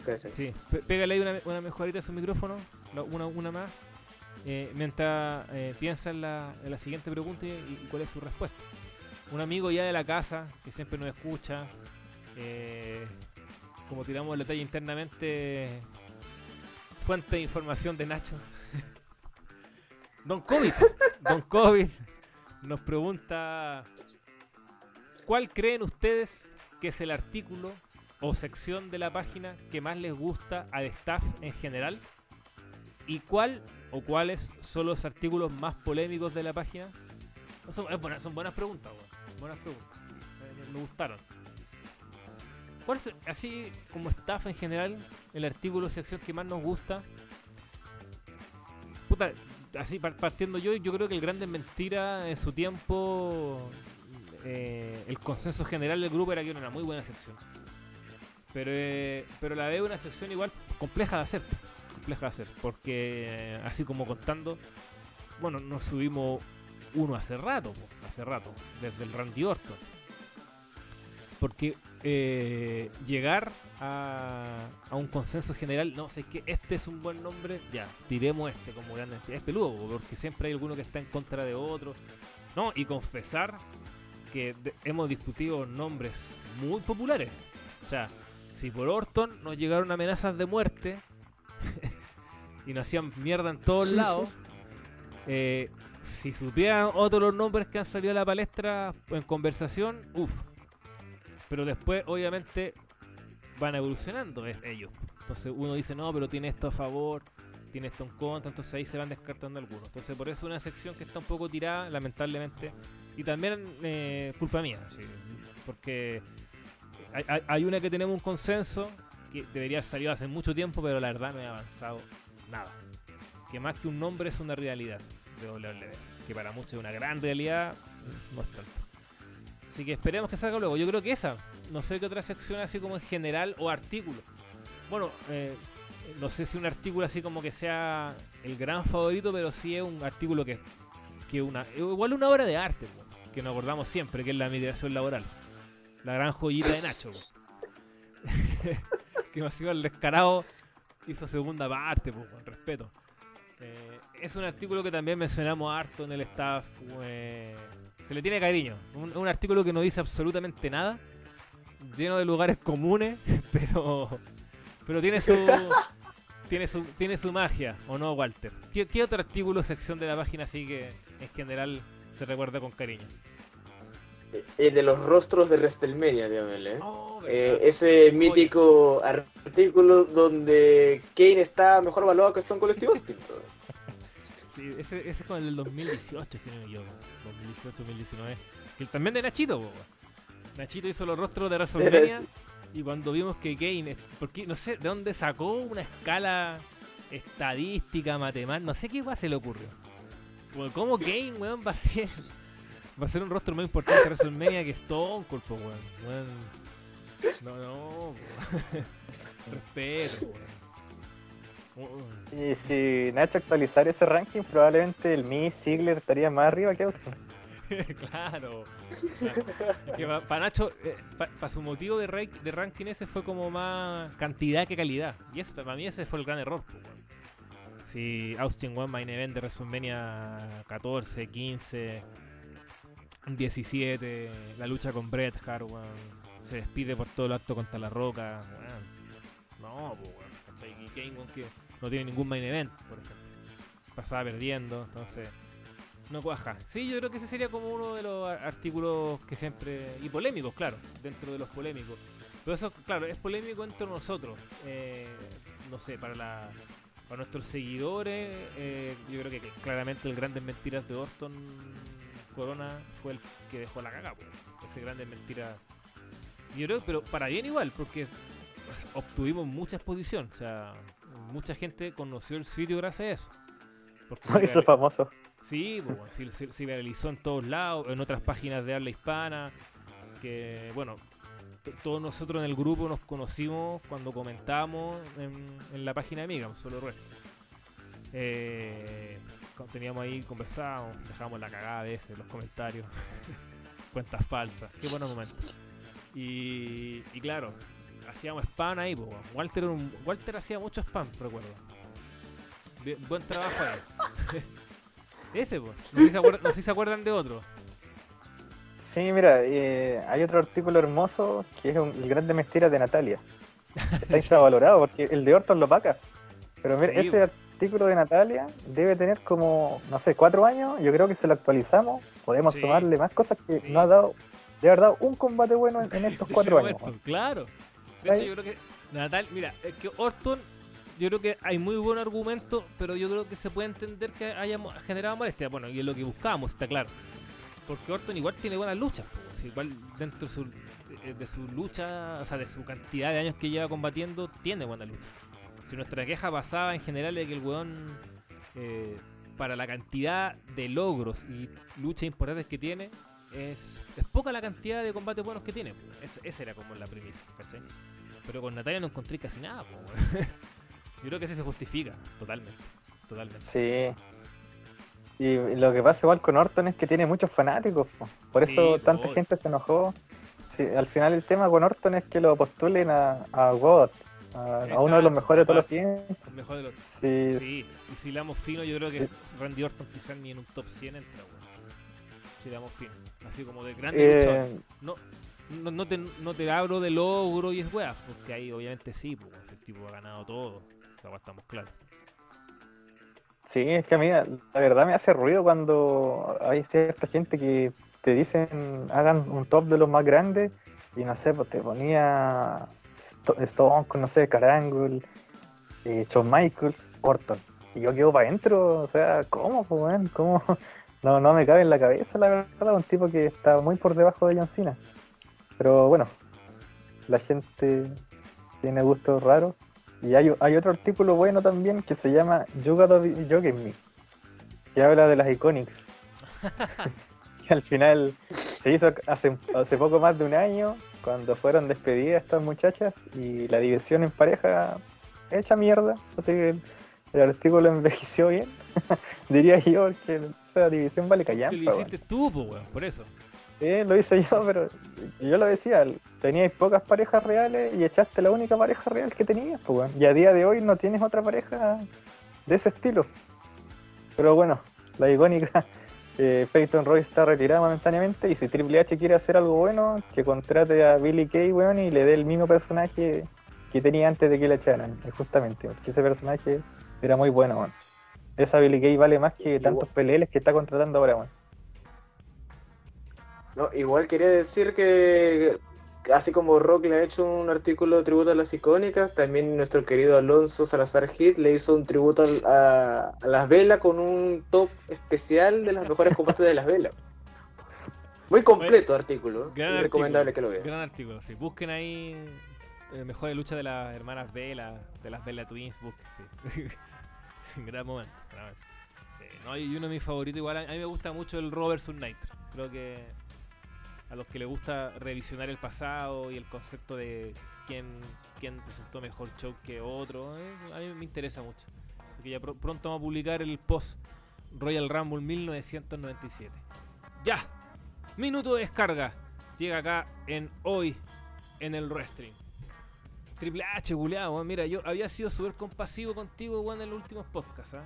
Muy compasivo. Como ya te voy a dar la venia, trabaja. Eh, por cobertura me tocó ver los robos y, no se me hicieron pesados. Le encontré algunos aspectos positivos. Puta, el evento en Reino Unido, weón, me, me- divirtió en general. eh, luchas, luchas precisas, una cartelera tan saturada. Bien, bien. Estaba siendo compasivo, pues, weón.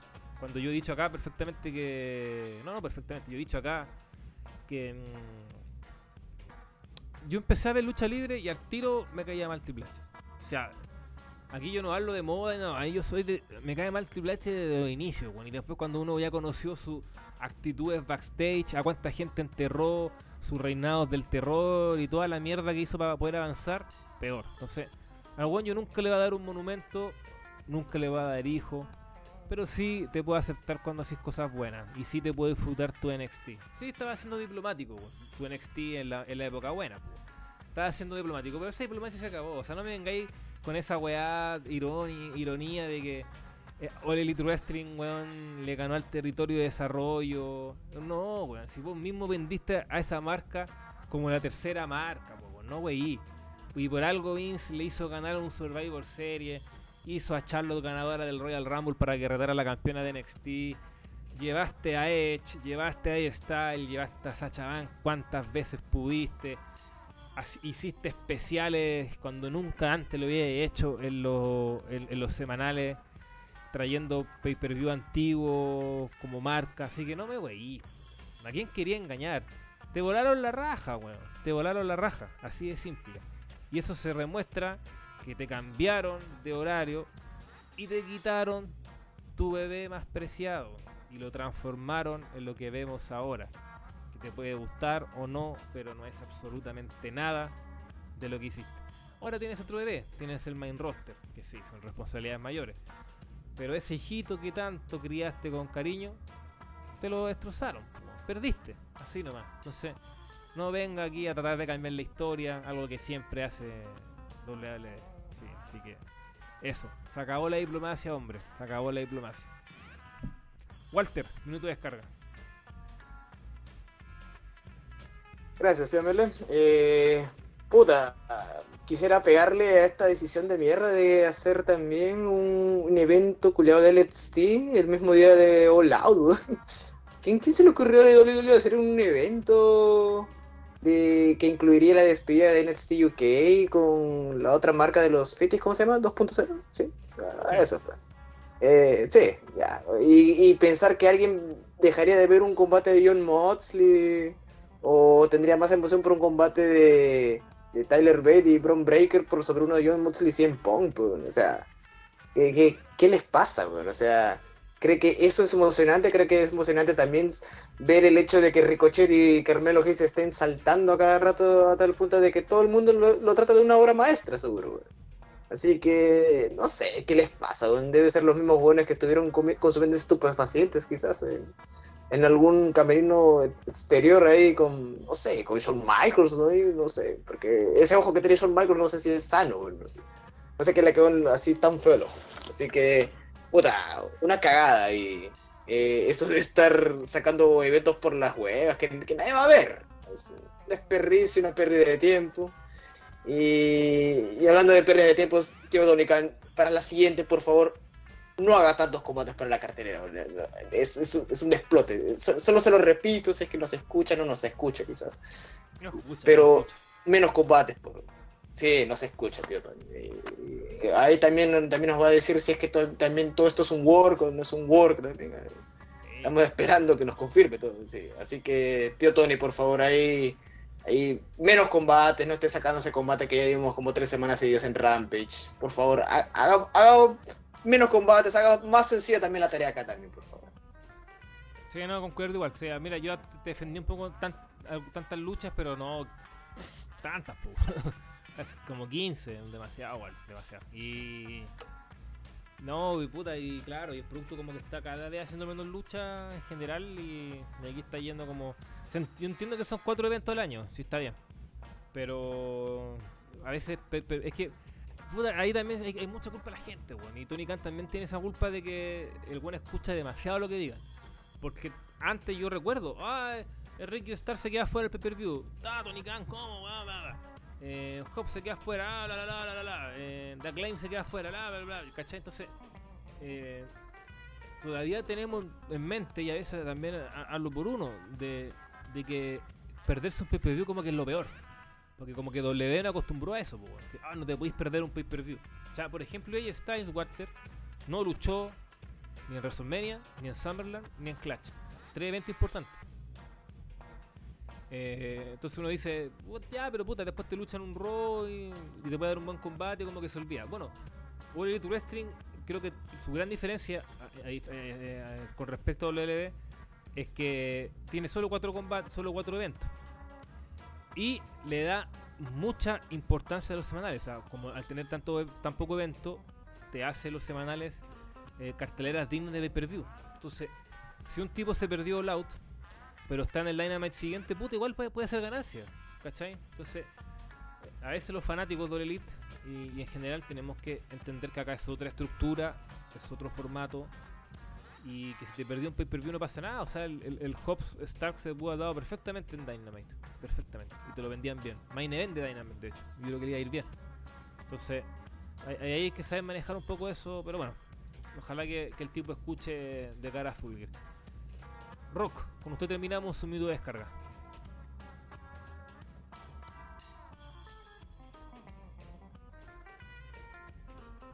Sí, también contra Triple H.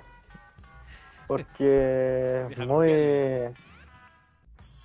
Sí, es que tengo que aprovechar de remeter porque en Bulligan Devil se llama el equipo de Alilla con Raquel. No le sacaste una polera.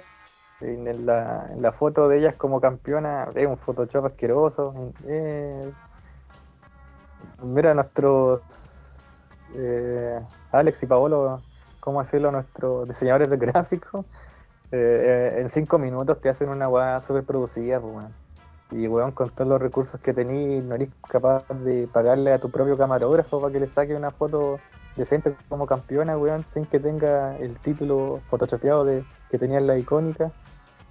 Y entonces no tienen mercancía, van a perder los títulos en una semana más, su foto en pareja no vale nada porque es un Photoshop. Entonces, muy mal Triple H, weón. Y lo otro, claro, estas declaraciones de NXT, nadie las puede comprar. Charlotte ganó el Royal Rumble y fue a, retar a su campeona, pues. ¿Cachai? Eh, y lo peor fue el dronaje también, pues el dronaje de siempre. Estas típicas cuentas con fotos del jefe tribal. Una foto de Liv Morgan igual, ahí está harto tipo con fotos de Liv Morgan que es bien dron. Y están los típicos con fotos del Triple H corporativo igual, son los peores, weón. Defienden a capa y espada lo que ah, dice Triple H. Y estos tipos atacaban a, a Jericho, y Jericho contestó, es Jericho, pues weón. Jericho Sí. siempre te va a decir algo así. Y que te mezcla, Y te mezcla troleo con realidad. sí, weón. Sí, de hecho, pegado igual, weón. el Jericho juega para su equipo nomás, pues. Y cuando estaba en la E los tipos lo amaban y ahora se arremeten contra él. Y hay una entrevista que no se hizo muy popular que Bianca le hace una pregunta a Jericho. Por ahí está en, en Twitter. Y Jericho la responde súper bien. Le preguntaba creo que como cuál era su momento más vergonzoso. Y él hablaba de, de un botch, creo que fue un house. No, no recuerdo bien, ¿Eso pero ahí... Sí, sí, sí. Fue como hace un día o dos días antes de la wea de Triple H. Pero ahí la, la voy a pasar en WhatsApp. No la- no la digo. Entonces, sí, pues Jericho respondió súper bien. Entonces, no, mucho dronaje. Y concuerdo igual con, con Walter lo de la cartelera de All All Out. Igual 11 combates fueron muchos, 9 yo creo que estaban bien. Y yo creo que el público de Chicago igual está medio sobrevalorado. Eh, quizás esperaba más de ellos, esperaba más de ellos. Así que hay que probar ahí en... Bueno, All Out va a ser definitivo en Chicago. All Out va a seguir en Chicago, Sí. ya dijo, Tony. Es que quizás juega Una tradición igual de mierda, que- weón. Es que Tony Khan es medio Mark de Chicago. sí. O sea, Tony Khan es Mark en varias weas. Sí, ¿Para qué estamos.? sí, yo, yo creo que él lo sabe. Sí, por algo dejó que NGF lo, lo tratara así en televisión. Eh, Sí, puta es que- que también en, juega en contra de lo de hacer los Dynamite, los Dynamite y Rampage también, Sí, po, como a están seguidos.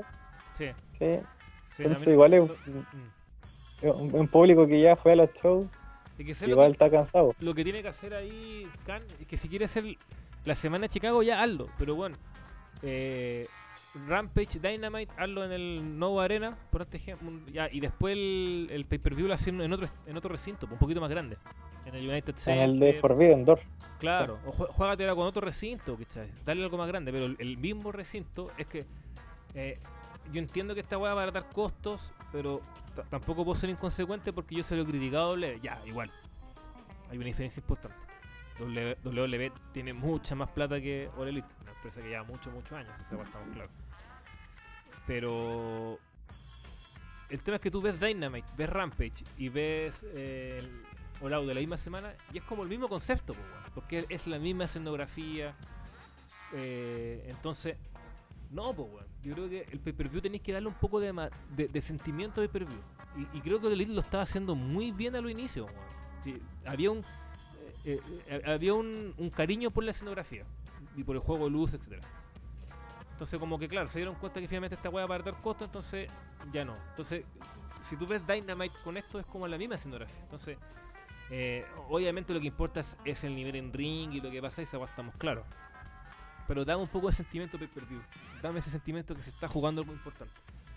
Que lo hacen muy bien en YouTube. O sea, yo me vi el en la previa me vi todos los videos de la rivalidad y eso lo hace muy bien. Pero dame eso otro, dame ese carácter. Y ahí vaya a ser una empresa mucho más compacta, mucho mejor, weón. Y claro, yo creo que eso tiene que ser como el desafío ya pensando para otro año, ¿cachai? Porque, eh, como dice Rock, sí, es eh, un, un, buen dato ese. Eh, como que sea el mismo recinto, tres shows seguidos, como que puede ser un poco pesado y, como que se pierda cierta magia al momento de llegar al pay-per-view. Cambia el recinto por último. Sí, es, ahí está lo claro. en Inglaterra,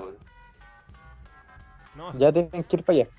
Sí, ojalá, ojalá Pero, pero ponte tú, es que claro, cuando uno ve el Dynamite el miércoles, eh, o los Dark, que los están en YouTube, y ve el mismo estadio, ahí ya se pierde la misterio, porque creo que la única diferencia que hubo entre All Out y todos los shows anteriores es que en estos shows, no sé, pues iban como 5.000 personas y en All Out 9.000. Y es porque creo que te dejan sentarte en otras bandejas. Pero el estadio ya lo viste, ¿cachai? Mm. Eh, la escenografía es la misma, lo único que cambia es como la alfombra, por decirlo, o sea, lo que dice al lado en la falda del ring, ¿cachai? Es el único que cambia, entonces esa magia creo que hay que mantenerla. Entonces hubiese sido ideal, como dices tú, hacerlo en el estadio que hicieron Forbidden Door, que creo que entran como 16.000 personas, mm. que quedan en el mismo Chicago, ¿cachai? Hubiese sido mejor, pues. Entonces, sí, a mejorar eso, a mejorar eso nomás y ojalá le, crezcan huevos a Triple H. a estas alturas es imposible. Walter, Rockstar, un placer, como siempre. Llegamos a las dos horas. Siempre hablamos en la previa de que íbamos a ser más breves, pero bueno, yo creo que igual hayan pasado tantas huevas que era imposible. Un abrazo, que estén muy bien y nos encontramos en una próxima edición de Hoy en el wrestling. Chao, chao.